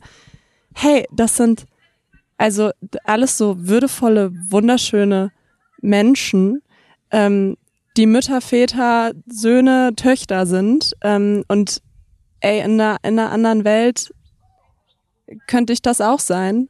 Ähm, und, und ich finde es sehr schön zu merken, jedes Mal auf der Reise, wie Menschlichkeit verbindet und die überhaupt nichts damit zu tun hat, wo du herkommst. Und man sich immer wieder, ich glaube, die Brille kann man niemals abnehmen, von der du gerade gesprochen hast, aber man kann sich ihr bewusst werden, dass man sie aufhat und sie immer wieder hinterfragen für mich ist eher zum Teil so technischer Natur. super. Überra super überraschend. nee, aber ja, macht ja keinen Sinn, dass wir die gleichen Geschichten erzählen. Es ist so echt so diese, diese, diese Vorstellung, die ich auch hatte, äh, ganz am Anfang. Ich dachte, ja, Wasserprojekte, ich habe mir dann X dazu vor, angelesen äh, vor zehn Jahren, als ich mhm. die Stiftung gegründet habe. Ich dachte, das ist ja voll einfach. Ja, da ist das Wasser, das ist unter dem Boden, da bohrst du, dann pumpst du das Ding hoch, fertig. Mhm. Ja. 2000 ähm, Euro, bumm. Bam, zack. Ja, so aus dieser Einfachkeit. So, ja, die Probleme dort sind eigentlich so einfach, die kann man super einfach lösen und dann sind sie gelöst. Ja. Und ich weiß, ich habe auch äh, zu der Zeit halt äh, viel darüber gelesen, über so verlorene Jahr, Jahrzehnte in der Entwicklungszusammenarbeit. Es gab auch die Dekade des Wassers äh, in den 80ern, glaube ich. Ähm, und ja, das waren dann viele, viel Geld, viel runtergepumpt, natürlich Effizienz äh, ganz schön und äh, kurz danach hat das halt nicht den gewünschten Effekt gehabt. Und als ich dann hier war, habe ich erstmal gesehen, mit welcher Komplexität beispielsweise unsere Partner dann zu tun haben. Weil es ist nicht so einfach wie in Deutschland, dass man quasi nur die Behörden äh, an sich hat, sondern du hast auch die Kommunen da. Ja. Also wirklich, du hast den Dorfältesten, du hast dann religiöse äh, Lieder, die auch eine gewisse Rolle spielen. Ähm, wenn es um Kredibilität geht und die werden auch mit reingenommen, damit das eben nachhaltig dann auch sein kann. Mhm. Und da gibt es Parallelstrukturen, also zwischen äh, Regierungsformen, aber dann auch, also Regierung, offizielle Regierung, ne, die auch ein Wappen hat, Mhm. und dann so inoffizielle Regierungs äh, äh, Units, äh, Einheiten, ja, die dann auch eine gewisse oder Key Stakeholders, äh, Key Persons, glaube ich, nennt man das dann ähm, in der Fachsprache dann, äh, die auch eine Relevanz haben. Und all die müssen mitgenommen werden. So, wieder, ich komme so auf diesen Punkt zurück. Wir waren ja dann gestern, vorgestern da. Dann sitzt man da stundenlang. Und das war ja ein einfacher, das war ja nur ein Dank. Punkt. Nicht mehr als das. Ja. Ja, jetzt stell dir mal vor, ganz am Anfang, bevor man sich vielleicht noch gar nicht kennengelernt hat, all diese Gruppen mit, mit einzunehmen. Also sie zu verstehen, ihre Bedürfnisse, auch Sprache natürlich und Kultur und äh, ihre, ihre Befürchtungen auch, wenn sie schon Erfahrung mit anderen NGOs hatten. Das mit aufzunehmen, diese Ängste zu nehmen, das fand, also das Hut ab. Mhm. Wirklich so die Leute, die mit den Communities ähm, ähm, zusammenarbeiten halt, die, die haben, äh, die sind, sind richtig krass. Also es sind auch Leute, die haben in der Regel so eine Aura Mhm. um sich herum, wo du schon weißt, selbst wenn sie mit mir sprechen, so, du, du, du glaubst ihnen, die sind sehr überzeugend. Mhm. Aber auch- auch sehr authentisch. Nicht dieses Verkaufsgespräch-Ding, Mhm. sondern so wirklich so, die hören dir zu. Aber du bist ein sehr kritischer deine, Typ. Hä? Du bist ein kritischer Typ. Ja, Ja. ja, ja, also Ja. die machen das echt gut. Ähm, und so, das ist für mich so dieses Bild von, ah, also Sachen sind einfach, Probleme können einfach gelöst werden, zu, hey, dann gehst du mal ein Level tiefer, du brauchst halt richtig gute Leute. Mhm. Und wenn ich noch ein weiteres Beispiel geben darf, ist ähm, die Geologen in, in, bei, bei, bei REST in, in, in Tigray in Äthiopien, die hatten dann eine Zeit lang ähm, einfach Schwierigkeiten, äh, gute Punkte zu finden, an denen gebohrt wurde und an denen das produktiv war, also an Mhm. denen dann das Wasservorkommen ausgereicht hat für den Zweck. Mhm. So, und natürlich denkt man dann, ja, hm, sollte man vielleicht einen Experten reinholen. Die sind aber schon Experten in Mhm. diesem Gebiet, ne? Mhm. Und die wurden dann äh, von einer amerikanischen ähm, äh, Partner-NGO von uns, die nochmal äh, einen Dienstleister, einen Geologen aus Amerika, einen Dienst da äh, bestellt hat, um die Praktiken von ihnen wahrzunehmen und zu, zu äh, ein Assessment zu machen. Ein, ein, ein, ein, äh, zu sehen, wie, Mhm. wie sie jetzt gerade vorgehen, was kann da großartig besser gemacht werden oder was läuft da schief. Wieso ist es so, dass sie jetzt keine Stellen oder weniger Stellen finden, die, die dann produktiv sind. Naja, und Outcome auf äh, äh, dieser Bericht war eigentlich so Praktiken und ihr Fachwissen, das ist alles top. Da, da konnte der Ding keine Mhm. Empfehlung mehr geben, weil die halt sehr gut aufgestellt sind. Sie kennen diese Region einerseits, Mhm. Wie sie vorgehen, was sie beachten, wie sie es dokumentieren, so dass es top-notch. Fünf Sterne. Ja. Als Empfehlung mehr Technologie. Ja, also wenn man äh, gewisse Meter, das ist aber dann auch wieder ein Preisfaktor, Mhm. wenn man die noch einsetzen könnte, ja, okay, gut. Das ist dann aber nichts Menschliches, sondern fachlich gesehen sind die Leute fünf Sterne. Wenn dem so ist, warum sind wir dann hier? Am einfachsten gesagt, die Materialien, die dafür notwendig sind, die werden nicht hier im Inland unbedingt produziert. Und das Land hier, Kenia oder auch äh, vielleicht Äthiopien als krasses Beispiel, hat jetzt nicht so viele Touristen und nicht so viele Devisen, um all diese Materialien zu beschaffen, die sie benötigen. Und das fängt überall an. Also wenn du schon so über Zementpreise äh, sprichst, über äh, äh, Fuel, also Mhm. äh, Kraftstoff äh, sprichst, über die ganze äh, Fahrerei, also die Autos, die Trucks, das Drilling. Mhm. Das wurde auch nicht in Äthiopien oder in Kenia Mhm. äh, produziert. All das wird im Ausland produziert. All das muss beschaffen werden. Ähm, ich glaube schon, wir wären deutlich weiter, hätten, würden nicht irgendwelche äh, Anlagen aus Deutschland, die schon 20 Jahre alt sind, hierhin gespendet. Mhm. äh, und dann irgendwie haben sie da, müssen sie dankend Ja sagen gefühlt und haben dann nach fünf Jahren eine Schwierigkeit, weil das Ding kaputt geht und sie dann wieder angewiesen sind, an irgendeinen Deutschleist deutschen Dienstleister zu finden, der dann das reparieren kann, vielleicht, vielleicht auch nicht und Ersatzteile liefern kann oder vielleicht auch nicht. Also es sind vor allem so Strukturen, die ein, ein Bottleneck sind. Mhm. Ja? Ähm, Geld hilft, Zeit hilft und auch was zu bedenken ist, wenn wir mal weiter weg von diesem technischen Aktuellen mhm. gehen. Ähm, das Beispiel habe ich auch vorher kurz äh, äh, genannt. Ja, die viele Länder sind jung. Ja, in den 60ern erst hat, äh, ich glaube, äh, Kenia 61, 62, 63 dann offiziell äh, Independence angekündigt. Ja. ja, auf Strukturen, die schon Jahrzehnte davor hier etabliert wurden von den Engländern, die auf Ausbeutung aus waren. Diesen Weg von dort an zu gehen, äh, und es war ja nicht nur auf Ausbeutung im Sinne von geschafft uns Rohstoffe, sondern ähm, alle weiteren oder viele Möglichkeiten wurden den, den Leuten ja gar nicht geschaffen, wie beispielsweise Bildung. Bildung wurde dann ein Ding, als man halt Leute gebraucht hat in der Administration, die dann für die Engländer mhm. verwalten können. Ja, und also das ist, glaube ich, nochmal ein ganz anderer Aspekt, zu dem vielleicht Shari ein bisschen Licht mhm. ins Dunkle schalten kann. Ja, ich hatte auch gesagt, warum sind wir denn hier? Also wir dürfen nicht vergessen, in was für in was für postkolonialistischen Strukturen wir immer noch leben und wie diese Welt aufgebaut ist. Ich mache es mal ein bisschen plakativer. So, wir sind reich, weil andere arm sind. Und wir können diesen Lebensstandard, den wir in Deutschland haben zum Beispiel, meistens, ich sage ja auch nicht, wir haben in Deutschland nicht auch eine Schere ne, von, von sozialer ja. Gerechtigkeit, natürlich. Und wir haben auch in Deutschland Armut ähm, voll. Aber wir haben im globalen, also in, in, im Sinne, also im globalen Sinne betrachtet, ist es relative Armut. Und hier sprechen wir von absoluter Armut. Und da sprechen wir von was, 1,20 Dollar oder so? Wenig, weniger als 1,90 Dollar, der dann pro Tag äh, verdient wird, dass wir von absoluter Armut sprechen. Und ich glaube, es wäre naiv zu denken, dass es keine Rolle mehr spielt. Und dieser Lebensstandard einfach so gehalten werden kann. Ähm, ich, ich glaube, auch da müssen wir immer wieder hinterfragen und reflektieren, warum sind diese Strukturen noch so? Warum ist es vielleicht gewollt auch, dass einige Länder immer weiter abhängig bleiben von einem westlich, von einer westlichen Welt, die sich da irgendwie dann aber als Heilsbringer darstellt und sagt, aber guck mal, was wir alles tun. Also jetzt müsst doch auch ihr mal.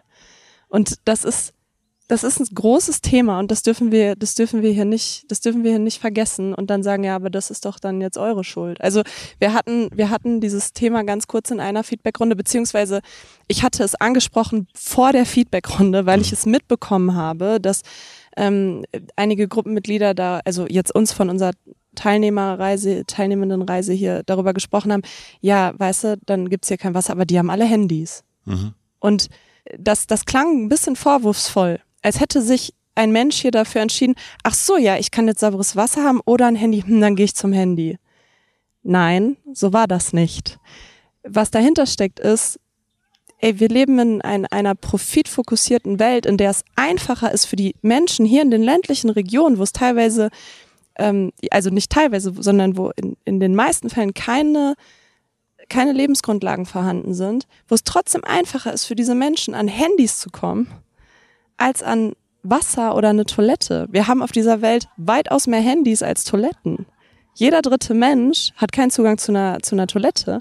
Und wenn wir jetzt hier so abzählen würden, manchmal, wenn ich einen Vortrag halte, dann, und es sind nicht zu viele Leute im Raum, dann sage ich immer so, hey, lasst mal durchzählen. Jeder ist jetzt eine Nummer. So eins, zwei, drei, eins, zwei, drei. Und dann sage ich, okay, alle dreien einmal den Arm hoch. Und dann machen die Leute den Arm hoch. Und dann sage ich, so, und alle, die jetzt den Arm hoch haben, ähm, bitte jetzt für den Rest des Abends mal keine Toilette mehr benutzen. Mhm. Und dann gucken mich die Leute mal an. Manche lachen, manche denken so, ja, was will die Alte da?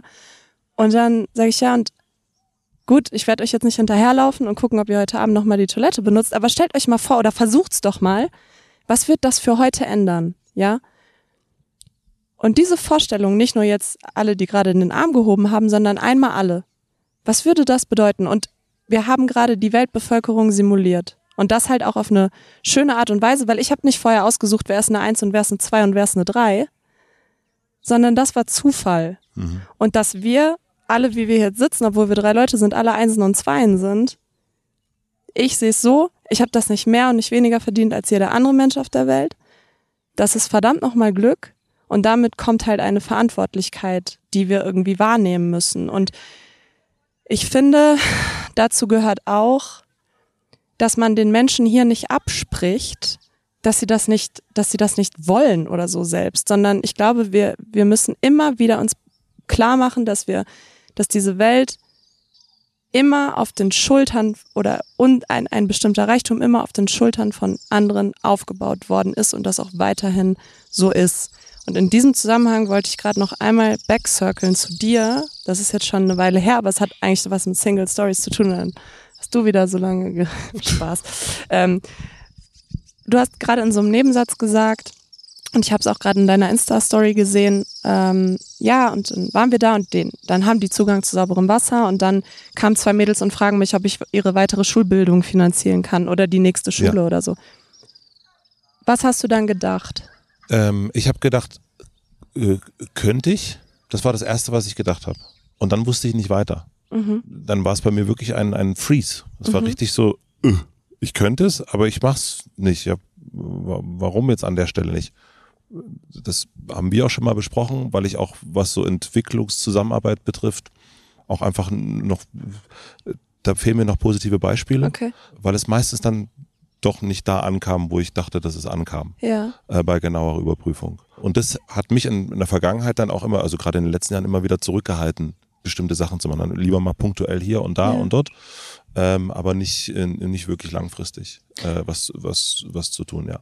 Ich hatte so ein Gespräch nämlich auch schon, das ist zwei Jahre her auf einer Reise gewesen und dann war so, ja, das finde ich irgendwie, also es ist so was ähnliches passiert, er wurde auch um was gebeten, auch in einem Kontext, wo schon Wasser da war. Und ähm, die Person sagte uns mehr, das finde ich total undankbar. Ich habe doch jetzt schon. Mhm, das hatte ich nicht und, das Gefühl. Okay, also deswegen hatte ich gefragt, was es mit dir gemacht hat. Und ich habe damals dann auch äh, lange drüber nachgedacht und dann gedacht, ey, ja, warum denn eigentlich nicht?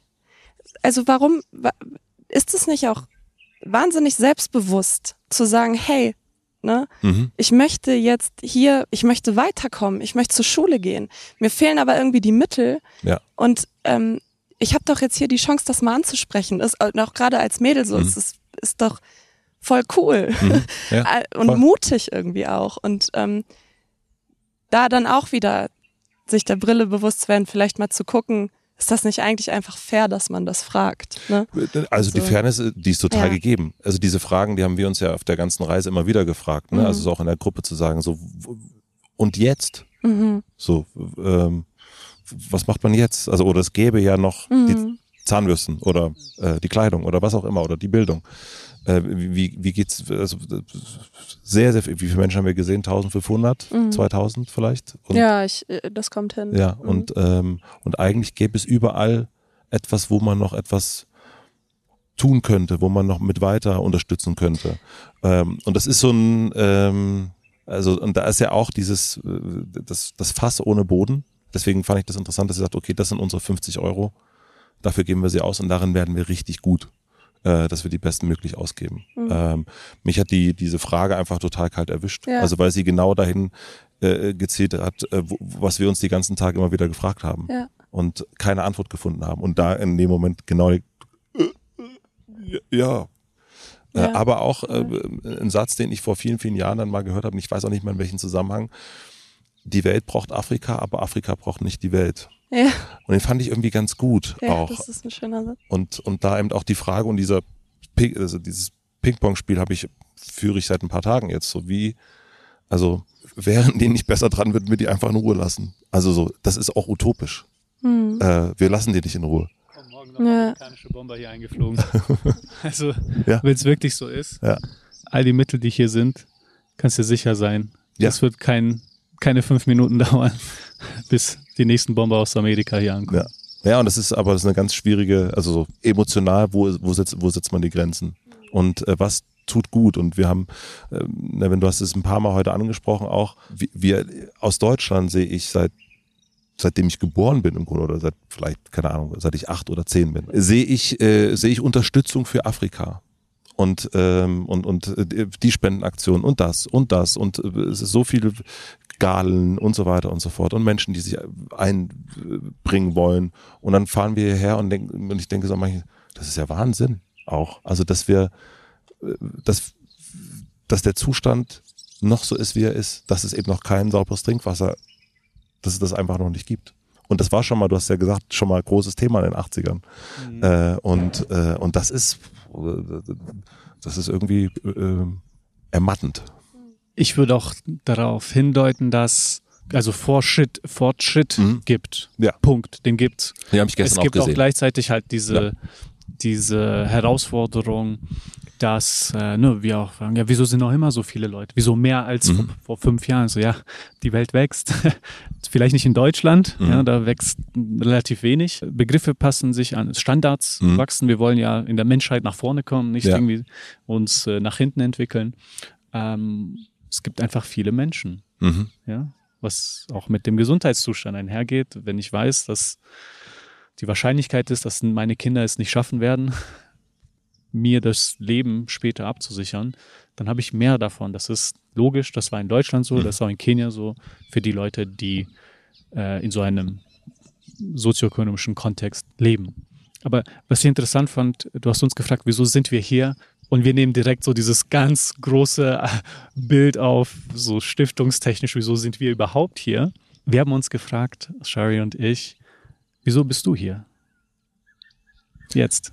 weil ich, weil wir uns kennengelernt haben vor einem Jahr und diese Erfahrung, also die, die negative äh, Erfahrung der, der, man möchte etwas tun und es ist, es, es führt ins, ins absolute Nichts äh, geführt.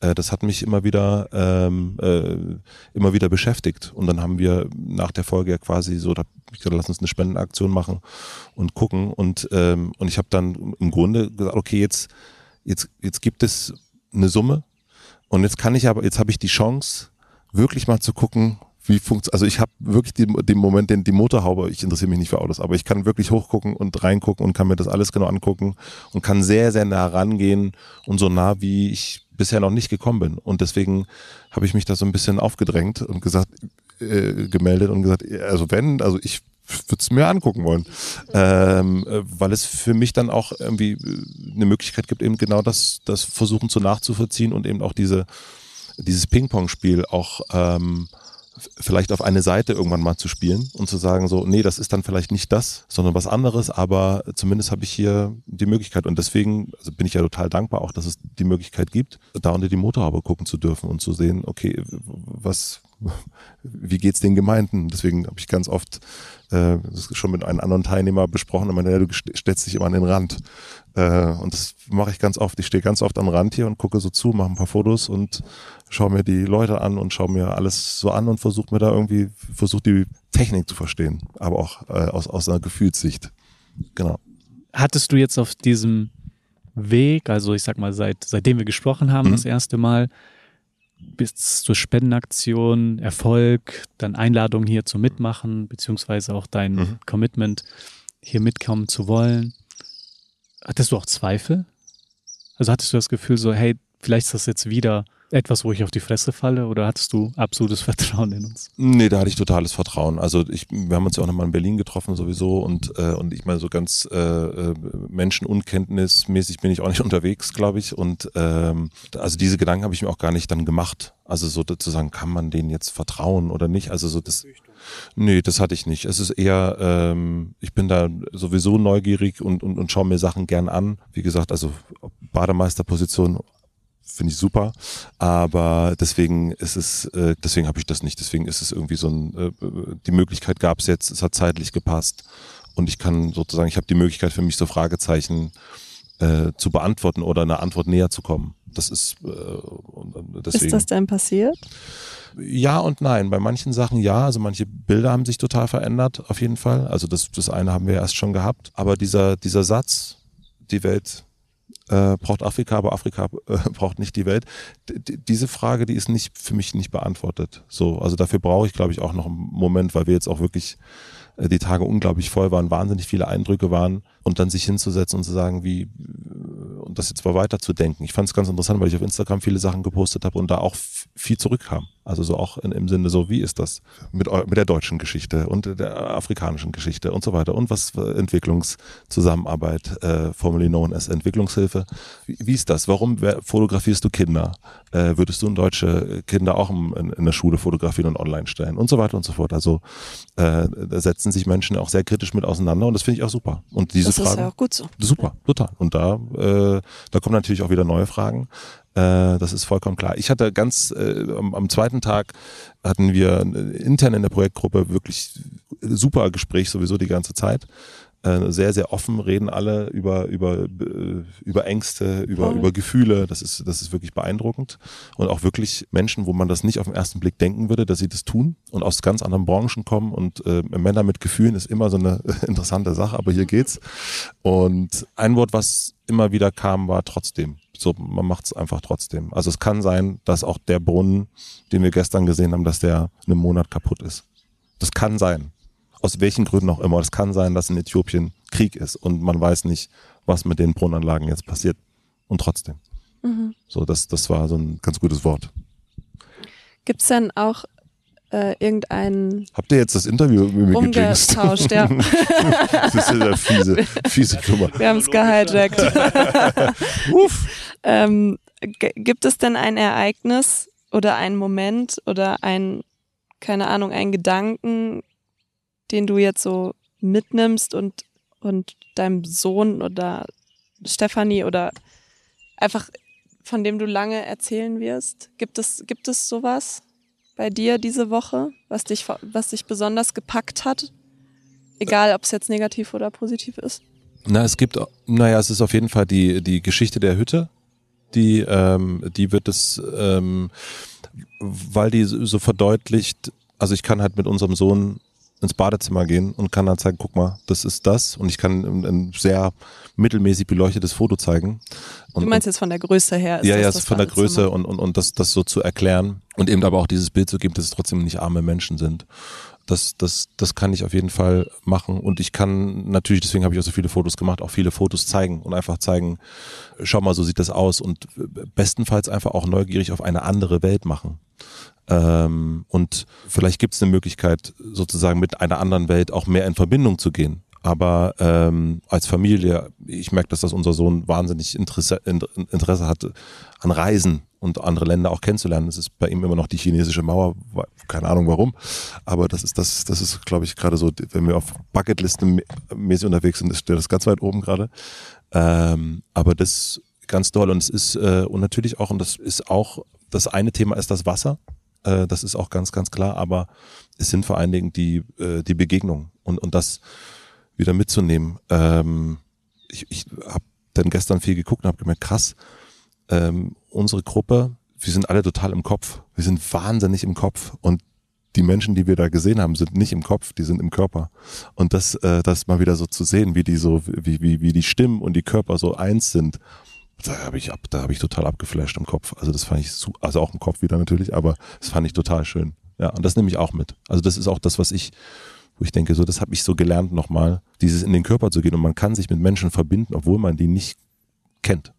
Also das ist hier auch nochmal eine, das ist eine sehr interessante äh, Situation, die ich hier ganz oft habe und die aber auch ganz viele hier erlebt haben. Dass es einzelne Personen gibt, also fast jeder, jeder hat hier eine Begegnung an einem Ort gehabt mit einer Person, mit der sie sich im Grunde nicht verständigen konnte, aber sich dennoch sehr, sehr verbunden gefühlt hat. Das sind manchmal Blicke am Arm anfassen, angucken, dann ist es nur ein Welcome und man hat so eine krasse Connection. Und das ist sehr, sehr interessant. Das ist ähm, auch das ist etwas, was ich europäisch nicht kenne. Äh, und das ist was sehr, sehr Warmes und was, was sehr, sehr Schönes und auch nicht das Gefühl von, hier guckt jemand von unten nach oben oder andersrum, sondern überhaupt nicht. Also das ist auch, ähm, und da hatte ich auch in keiner Situation das Gefühl, dass es da irgendwie so ein, ja, wie, also Mensch, jetzt aber äh, äh, so das übertriebene Dank, die, übertriebene Dankbarkeit, die habe ich so, habe ich so nicht, äh, also in der Dankbarkeit ja, Ja, aber also einfach so, danke, cool. Ja, So. genau. Äh, das, das, das fand ich, fand ich gut, ja. Vielleicht auch, weil es doch ne, keine andere Welt ist, ne? Also, Ja, was eine Welt ist. Genau. Äh, äh, und es ist ein Haus und es ist ein anderes Zimmer. Äh, und da geht man nicht so oft rein oder man kennt es nur aus der Scheibe. Dann guckt man ab und zu mal rein oder durch Schlüsselloch und hat so seine Köpfe und denkt so, oh, das ist aber das dunklere Zimmer, um in einem alten Bild von dir zu sprechen. Sondern es ist, äh, es ist einfach, gehört einfach genauso dazu.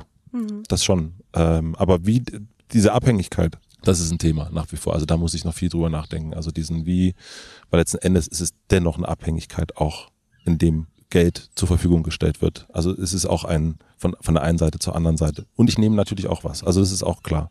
Und das ähm, muss, äh, muss noch weitergedacht werden in meinem Kopf Hm. oder in meinem Körper. Also nur als interessanten Gedanke, ne, wenn Hm. ich, wenn ich höre jetzt, ähm, ja, wir geben Geld, nett, wir nehmen Geld. Mhm. Europa nimmt mehr Geld Mhm. ein, als jemals an Entwicklungshilfe gezahlt hat. Mhm. Und zunehmend mehr und mehr. Mhm.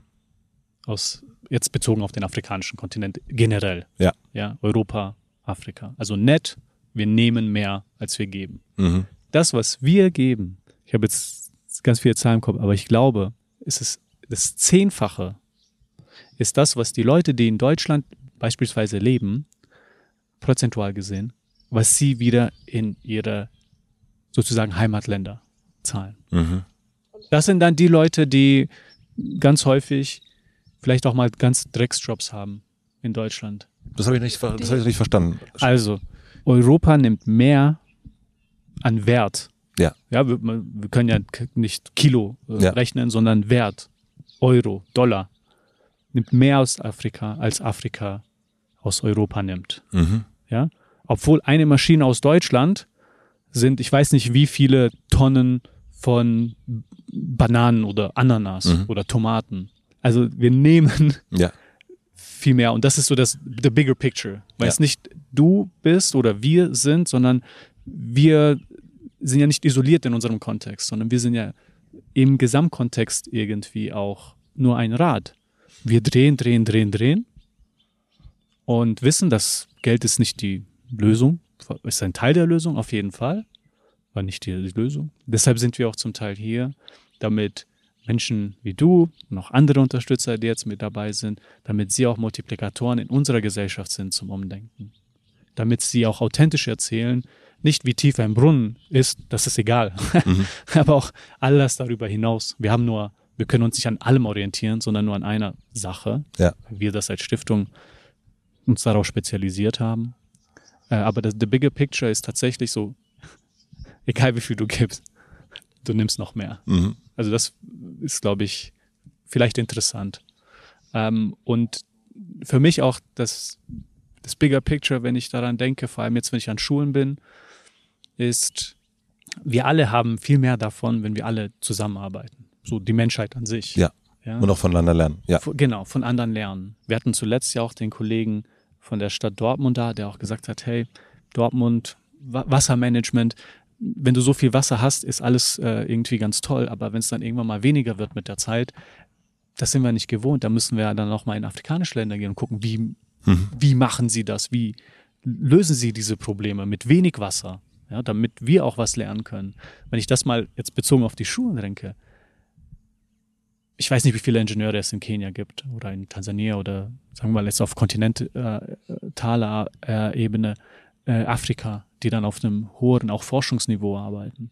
Aber es, ich würde es sehr begrüßen für die Gesamtmenschheit, wenn viel mehr Menschen diese Möglichkeit haben, weil dann haben wir alle etwas davon. Und Ja. dorthin zu kommen ist, ist mit das, das, das große, übergeordnete Ziel. Weil wir brauchen viel mehr Leute, die, die mitziehen, die, die, die die Möglichkeit haben, auch wirklich zu, also vor allem Bildung zu genießen und dann auch weiterzugehen, weiterführende Schulen und auch noch viel mehr beitragen können. Ne?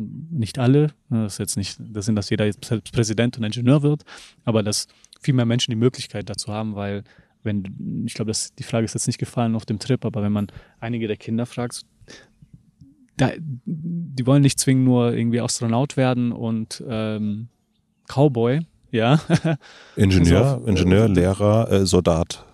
ja. Ja. Soldat hier Ja. oder in der Regierung arbeiten, weil es sichere ja. Jobs gibt. Also Mhm. da ist nochmal Mhm. ähm, ein Unterschied. Aber irgendwie so, das sind die Akteure, so die werden auch uns hoffentlich in meiner Lebenszeit ja auch dann noch nach vorne bringen. Ja, ich würde ein Buch empfehlen, das ist so ein, ein Seminal Work, also so ein sehr bedeutsames Werk, das glaube ich noch aus den 70ern. Walter Rodney, das heißt How Europe Underdeveloped Mhm. Africa. Dann kannst du nochmal zurück auf diesen Begriff überhaupt Entwicklung Mhm. gehen. Also was bedeutet Entwicklung? Ist ja total der dumme Begriff. Was ist entwickelt? Mhm. Ja, Amerika ist super weit entwickelt und die erschießen kleine Kinder und äh, machen dann politisch gar nichts. Mhm. Ja? Oder führen Kriege, weil sie denken, einer hat eine Atombombe.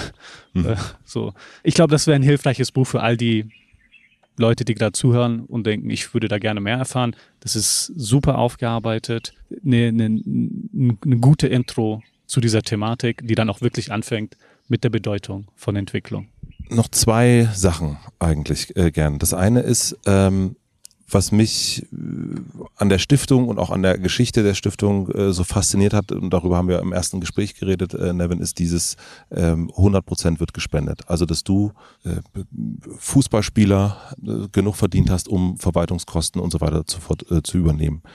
Ähm, jetzt sehe ich dich gerade nicht im Trikot hier sitzen und ich weiß gar nicht, ob du, also du weißt ja um meine Sportbegeisterung, äh, also du spielst glaube ich gerade nicht und wirst du noch weiter, wirst du noch mal spielen? Grinst du mich Nein. an. ne? Nein.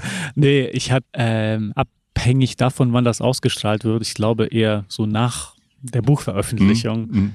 die am 9. Juni ist. Ja, also seit einem Jahr äh, spiele ich keinen keinen professionellen Fußball mehr und hat einfach nicht die Zeit, mich wirklich ernsthaft mit so einer Verabschiedung auseinanderzusetzen, weil einfach gibt halt keine Zeit. bauen, Keine ne? Zeit. Ich würde es auch wirklich würdevoll machen. Ja, bisher, ich habe an dem Buch gearbeitet und habe das eben nicht mehr mitgenommen.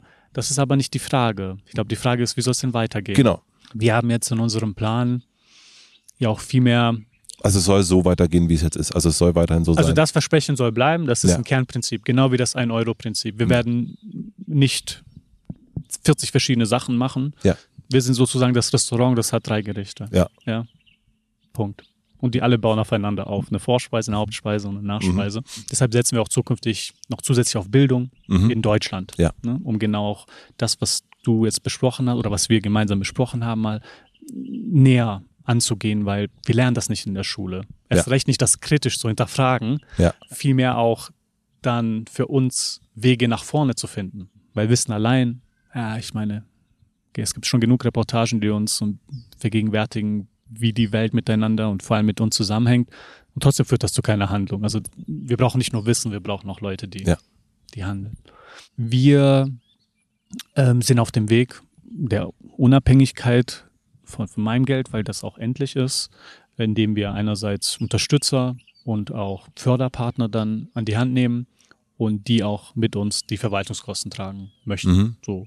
Letztes Jahr waren wir bei 10 Prozent, dieses Jahr zielen wir auf 20 Prozent der Verwaltungskosten ein. Nächstes Jahr möchten wir auf 30 Jahr, auf 30 Prozent und so nach und nach 10, 10 Prozent Schritten dahin kommen. Was ich in den letzten zwei Jahren gesehen habe, das haben wir, glaube ich, alle gesehen, dass es immer wieder, äh, das ist so eine relativ, zumindest gefühlt, eine Bereitschaft des, des, Helf, des Helfens gibt. Also so in meiner Bubble äh, zumindest. Also ich, ich, ich ähm, sehe Menschen, die sich engagieren, ich sehe Menschen, die ähm, spenden, die auf Spendenaufrufe machen und so weiter und so fort. Aber es sind immer wieder neue Themen. Es ist äh, Black Lives Matter, es ist Afghanistan, es ist Ukraine.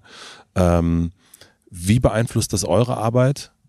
Und vor allen Dingen auch im Blick auf, ihr seid ein Restaurant, was drei Gerichte hat. Also ihr seid, ihr habt immer die gleiche Story, ihr habt immer die gleichen Bilder. Äh, und es ist eigentlich komplett konträr zu dem, was sozusagen jetzt aktuell zu sehen ist. Wie geht ihr damit um? Ja, also es sind schon echt herausfordernde Zeiten für uns alle und ähm, äh, gerade im, im Spendenbereich, ähm, wenn wir uns jetzt mal die letzten drei Jahre nur angucken, ich glaube, wenn wir uns hier 2019 hingesetzt hätten und dann hätte uns jemand gesagt, wie die nächsten drei Jahre aussehen, hätten wir gesagt, ach, komm, du meinst aber so ein, schwarz jetzt aber hier. wirklich.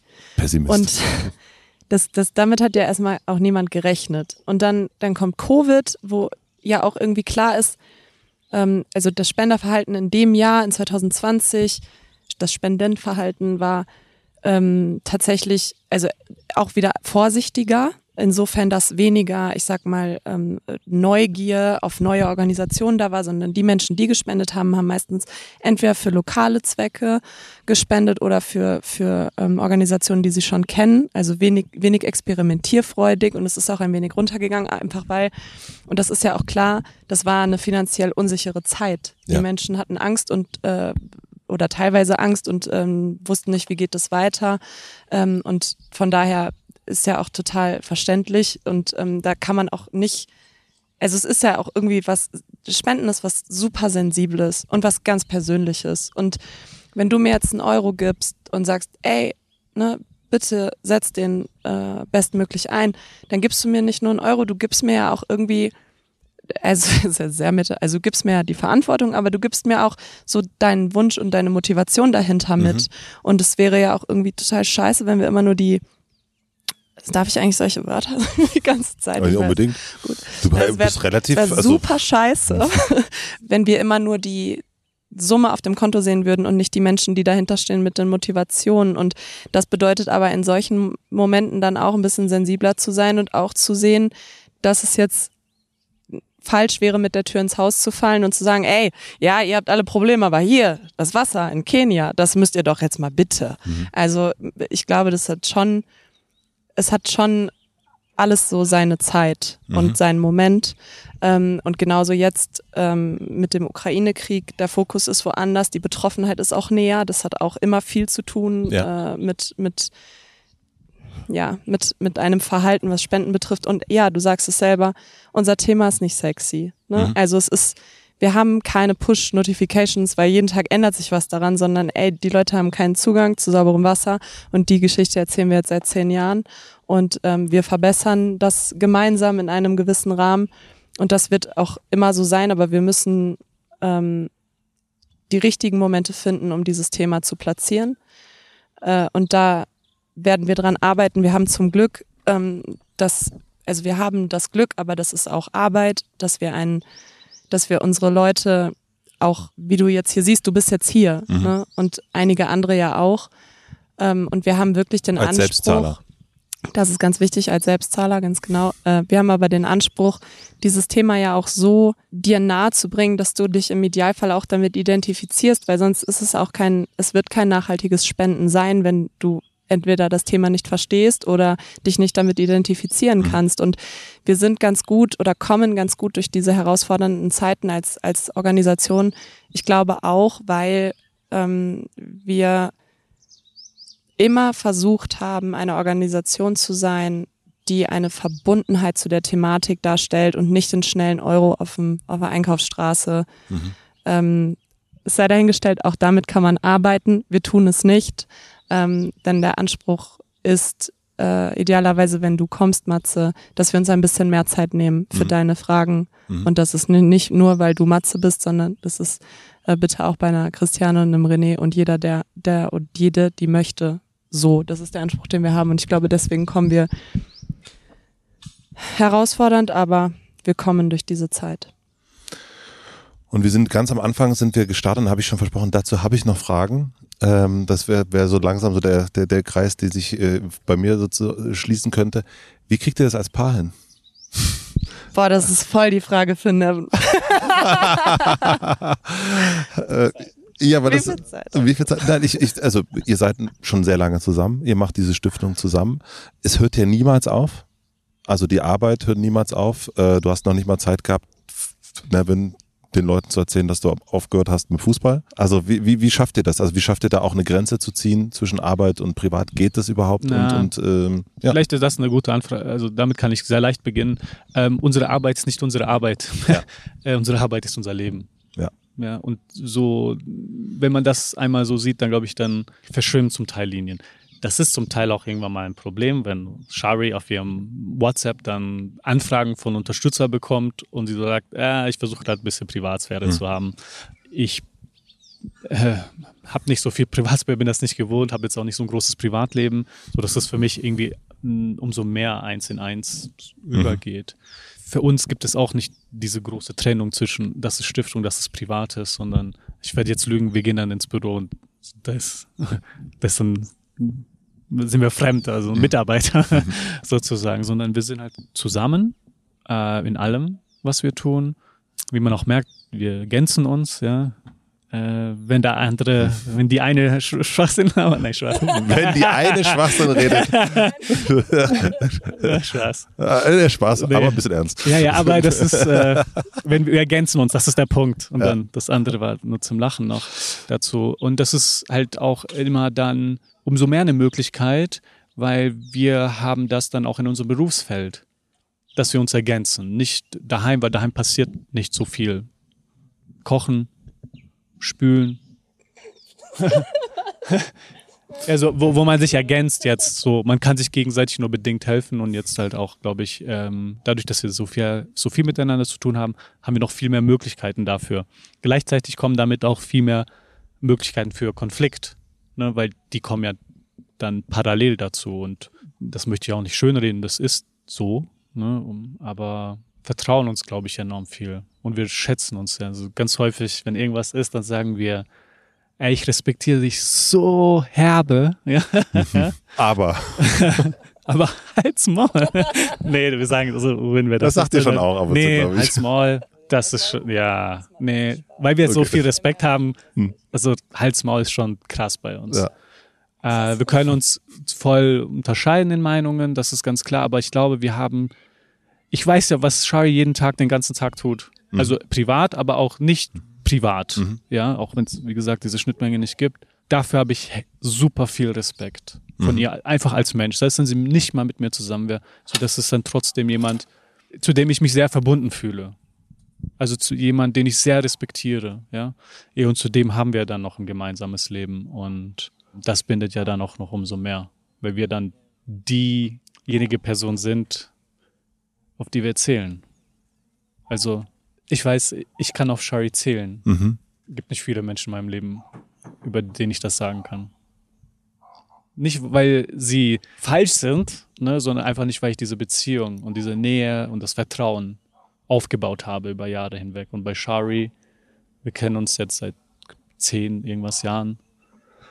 Und keine Ahnung, seitdem wir zusammen sind, das ist bei Shari, das ist auch jahrelang, würde ich es mal sagen. Und so, das ist halt, glaube ich, auch das, was uns dann zusammenhält. Ich würde auch denken, bei Shari ist das das Ähnliche. Das, das Vertrauen, das sich aufgebaut hat, das Respekt, einerseits füreinander, dass wir uns gegenseitig schenken, diesen Rückhalt und auch gleichzeitig den Respekt für das, was der andere tut. Ich würde sie weniger respektieren, wenn sie bei Cola arbeiten würde. Jetzt mal so ganz Ja. dumm gesagt. Nicht, weil es ein schlechterer Mensch dann ist, Mhm. aber so, ich weiß, sie, sie könnte das nicht, also sie könnte das nicht, sie macht das nicht und ich weiß ganz, genau, was sie macht und das ist auch sehr inspirierend und das, das bindet, oder das zieht mich ja voll an. Mhm. Ja, ist auch ein Magnet der Hinsicht. Ich würde es auch dabei belassen, damit, damit Shari dann das ergänzen kann. Was war die Frage? ich habe mich gerade gefragt, ob, ob, ob du sie beantwortet hast. Also hast du bestimmt. Ja, Schön, hast du beantwortet. Ja, also Ja. das ist eigentlich Vertrauen. ist Es das und das, du hast gesagt, es gibt ah, das geht über Vertrauen und das andere ist, es gibt keine Grenze Mhm. Eine Grenze und Respekt. und Respekt. Und meine Frage wäre aber, wenn wenn sozusagen ein, ein Paar vor euch sitzen würde und sagen würde, so wir wollen jetzt zusammen eine Stiftung machen, äh, wir wollen zusammen alt werden. Was ist wichtig? Also worauf sollten die achten? Also ich glaube, es geht jetzt gar nicht so sehr darum, eine Stiftung zum, also Oder einfach zusammenzuarbeiten, Zusammenzuarbeiten. und gleichzeitig noch zusammen zu sein. Boah, ich würde auch sagen, nehmt euch mal auch zwischendurch ganz viel Freiraum voneinander. Mhm. Ähm, also wir sind auch beides Menschen. Also du triffst uns jetzt auch in einer super neuen Lebens... Ah, schön, privates aus dem Nähkästchen plaudern. Äh, du triffst uns jetzt auch in, insofern in einer neuen Lebenssituation, als dass es ja auch wirklich ganz, ganz, ganz neu ist, dass Nevin kein Fußball mehr spielt. Und nicht das, mehr weg ist. ja, und das hat für uns total viel verändert, auch im Alltag, weil ich bin da jetzt nie mitgezogen, sondern Mhm. wir haben immer gesagt, hey, ähm, wir haben die Stiftung, wir haben auch Verantwortung für unsere Mitarbeitenden und was wäre es für ein krasser Quatsch, jetzt ständig die Stiftung irgendwie hinter Nevin herziehen zu lassen. Also geschweige denn, dass er ja auch, also du hast ja auch in Frankreich gespielt, in der Türkei, also man musste sich ja immer wieder neu aufbauen. Von daher haben wir immer gesagt, wir bleiben in Dortmund, das ist unsere Homebase. Ich bleib vor allem da und gucke immer, wie sehr erlaubt es mir die Zeit, dann auch bei, bei Nevin zu sein und ähm, dann, dann pendel ich so ein bisschen. Ja. Und das hat uns aber auch gleichzeitig ganz viel Freiraum voneinander gelassen und wir sind beides Menschen, die ganz viel Freiraum brauchen und das auch gut können. Also wir können gut alleine sein, beide. Und jetzt auf einmal ist so, bumm, 24-7 zusammen, wohnen zusammen, Büro zusammen. Du kommst abends nach Hause und ist so, hey, und wie war dein Tag? Ja, Hast mich du warst gesehen. im Meeting. ähm, und das ist schon echt doll schwer. Und das möchte ich auch nicht äh, beschönigen, dass, dass da, ähm, also und das ist auch gerade voll der Prozess, in dem wir sind und an dem man muss, ich glaube, es ist der Schlüssel des Sprechen und auch schauen, was funktioniert und was funktioniert nicht. Und die Dinge, die funktionieren, lass uns die mal in den Fokus nehmen. Und so eine Sache, die wir jetzt für uns gemerkt haben in dieser Zeit, ist, ähm, hey, wir brauchen zwischendurch, tut's uns gut, wenn wir jeder unser eigenes Ding machen, sei es, dass ich irgendwie, keine Ahnung, mit meinen Mädels mal ein Wochenende nach Holland fahre ähm, oder man sich irgendwie wirklich bewusst Abstand voneinander nimmt, um sich dann auch wieder bewusst begegnen zu können, Mhm. so dass wenn man Zeit verbringt, ähm, diese dann auch nutzt und was unternimmt. Ja. Keine Ahnung, wir haben gesagt, lass uns mal ein bisschen mehr gucken, dass wir mal ein paar kulturelle Dinge gemeinsam machen oder uns jetzt mal einen Sport zusammen aussuchen, ähm, damit diese Zeit, die wir dann haben, nicht nur so dahin plätschert und man sich immer nur in den Themen des Alltags und vor allem der Arbeit verliert. Äh, und das sind wirklich ganz pragmatische Dinge, die machen, dass es funktioniert und die anderen, da unterschreibe ich Nevin zu 100 Prozent. Es ist Vertrauen und ich glaube auch, es ist ein bisschen Glück. Oder vielleicht wären wir sonst auch nicht zusammen. Wir sind äh, auch fürchterlich unterschiedlich. Das ist fürchterlich manchmal und manchmal ist es aber auch fürchterlich schön und ganz, ganz wichtig. Ähm, und ich würde sagen, hier gerade spricht eher der emotionalere Part und äh, hier rechts von mir sitzt der rationale. Und ähm, das ist wahnsinnig, äh, hat mir hat mich wahnsinnig weit gebracht, diesen weiteren Blickwinkel und diese Perspektive von Nevin immer wieder zu haben, immer wieder dieses Feedback und zu sagen, hey, ganz ehrlich, sieh's doch mal so. Und äh, Nevin sagt, hat äh, schon sehr oft in seinem Leben zu mir gesagt, das Leben ist kein Film, Mann. und ähm, das habe ich oft im Ohr äh, und ich habe ihn sowieso sehr oft im Ohr. Und ich glaube, wir haben uns schon sehr, sehr, sehr doll beeinflusst in den, in den letzten Jahren gegenseitig, aber wir haben eine gute Schnittmenge gefunden und können beide sehr von den Stärken des anderen profitieren, als dass wir unsere Schwächen aufeinander übertragen. Und ich glaube, das ist das, warum wir es schaffen. Habt ihr einen Wunsch für die Zukunft? In welcher Form? Also sprichst du, sprechen wir jetzt noch persönlich, sprechen wir von der Stiftung? Ich würde das, äh, würde das auf jeden Fall persönlich. Ja. Also ich glaube, vielleicht ist es, ha- hat, es ist auch zusammen, aber ich, das, was dir in den Kopf kommt. Oder euch. Oder jeden Einzelnen. Ja. persönlich. Mein Wunsch ist, dass wir das schaffen. In dieser, also mein Wunsch ist wirklich, dass wir das schaffen. Dass wir weiterhin immer wieder das Vertrauen zueinander finden. Es hat ja auch was mit Invest zu tun, den man gibt und für den man sich jeden Tag entscheidet. Dass wir beide immer wieder auch die Kraft und die Lust haben, miteinander zu arbeiten. Äh, und damit meine ich jetzt nicht nur in der Stiftung, sondern auch an, an unserer Beziehung und, und am Gesamtkonstrukt ähm, weil wir das große Ganze sehen. Und äh, wir haben, ich, ich glaube, der Wunsch ähm, speist sich aus natürlich einem Egoismus, weil äh, hier auch mein Lieblingsmensch sitzt, mit dem ich, äh, mit dem ich auch mein Leben verbringen möchte, aber auch, äh, und das ist jetzt vielleicht ein bisschen hochgestochen dahergesagt, aber es ist schon wahr und das ist auch ein Grund, warum wir auch lange gebraucht haben, um offiziell zu machen, dass wir auch ein Paar sind auch um der Stiftung willen. Weil das, was wir hier machen, ist größer als jede Emotion. Und ähm, das fängt vielleicht im Kleinen an, im Büro sagen wir, wir haben uns gestritten und wir haben aber ein Meeting zusammen mit irgendwie allen Mitarbeitenden. Ja, das kannst du halt nicht raushängen lassen. Und der Grund ist nicht, weil das uncool ist. So, du siehst ja auch unsere Verbindung hier mit unseren Mitarbeitenden.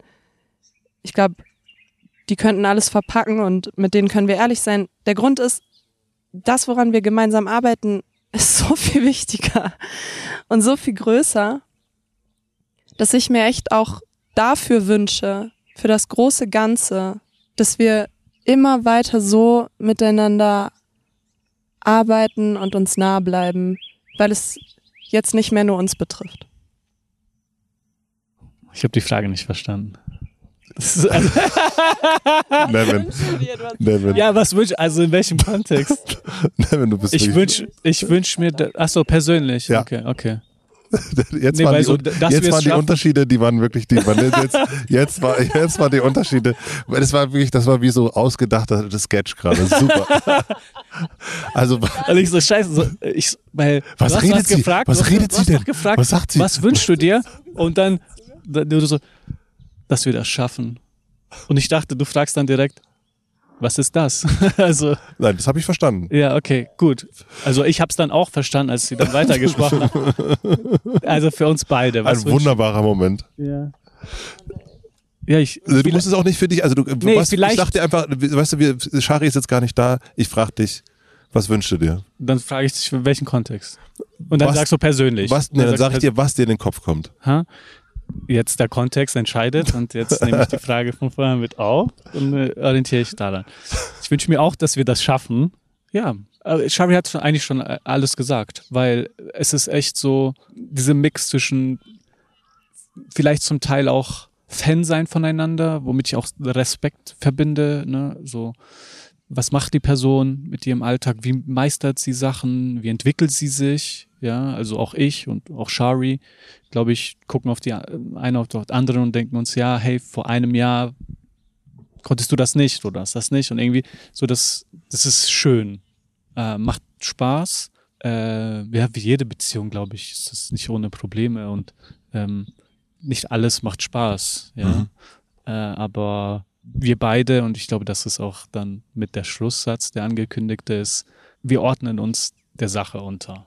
Also auch ich ordne mich ihr unter, sie unter mich, wir unter der Beziehung, auch die Beziehung unter der Stiftung. Und das ist ein sehr hilfreiches Konstrukt, wenn man auch weiß, in welchem Raum man sich bewegt. Und ich hoffe, dass das so bleibt. Vielen, vielen herzlichen Dank. Danke dir. Danke. Danke. Wir hätten dir gerne noch mehr Fragen gestellt. Tja. Du kleines Schlitzohr. ich kleines Schlitzohr. Ihr auch.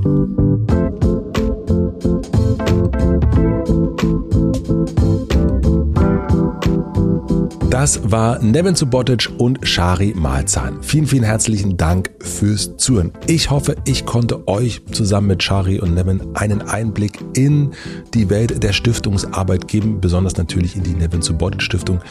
Wie ihr sicherlich gemerkt habt, das ist wirklich alles ein sehr, sehr komplexes Thema. Das Thema Entwicklungszusammenarbeit, aber auch die Beziehung Afrika als Kontinent zum Rest der Welt. Das ist wirklich komplex und ich glaube, es bleibt trotzdem das große Wort trotzdem. Man sollte es trotzdem machen und deswegen mache ich auch, wie schon am Anfang gesagt, eine Spendenaktion. Im letzten Jahr sind 24.000 Euro zusammengekommen. Ich hoffe, dieses Jahr kommt vielleicht mehr zusammen. Ich habe jetzt erstmal 22.000 Euro 222 als Ziel angegeben bis zum 1.11. Den Link dazu packe ich in die Shownotes. In den Shownotes findet ihr auch weiterführende Links zur Stiftungsarbeit, aber auch zu den Themen, die wir hier im Podcast besprochen haben. Schaut da mal rein. An dieser Stelle nochmal herzlichen Dank an Shari und Nevin, dass ich mitfahren durfte. Herzliche Grüße an alle Teilnehmenden der Projektreise 2022. Das war obwohl es ein sehr, sehr ernstes Thema war, eine großartig vergnügte, angenehme, tiefgründige Truppe. Äh, sowas habe ich bisher, muss ich sagen, noch nicht erlebt und äh, freue mich, dass ich da ein Teil davon sein konnte.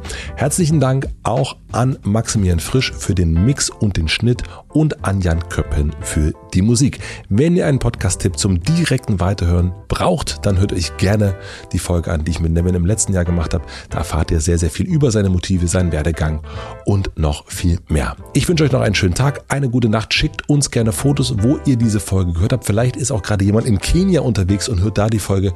Schickt gerne Fotos, taggt mich und Nevin und Shari gern. Dann können wir das reposten und so erfahren noch mehr Menschen von dieser Folge. Und das ist doch sehr, sehr gut. Bis bald, euer Matze.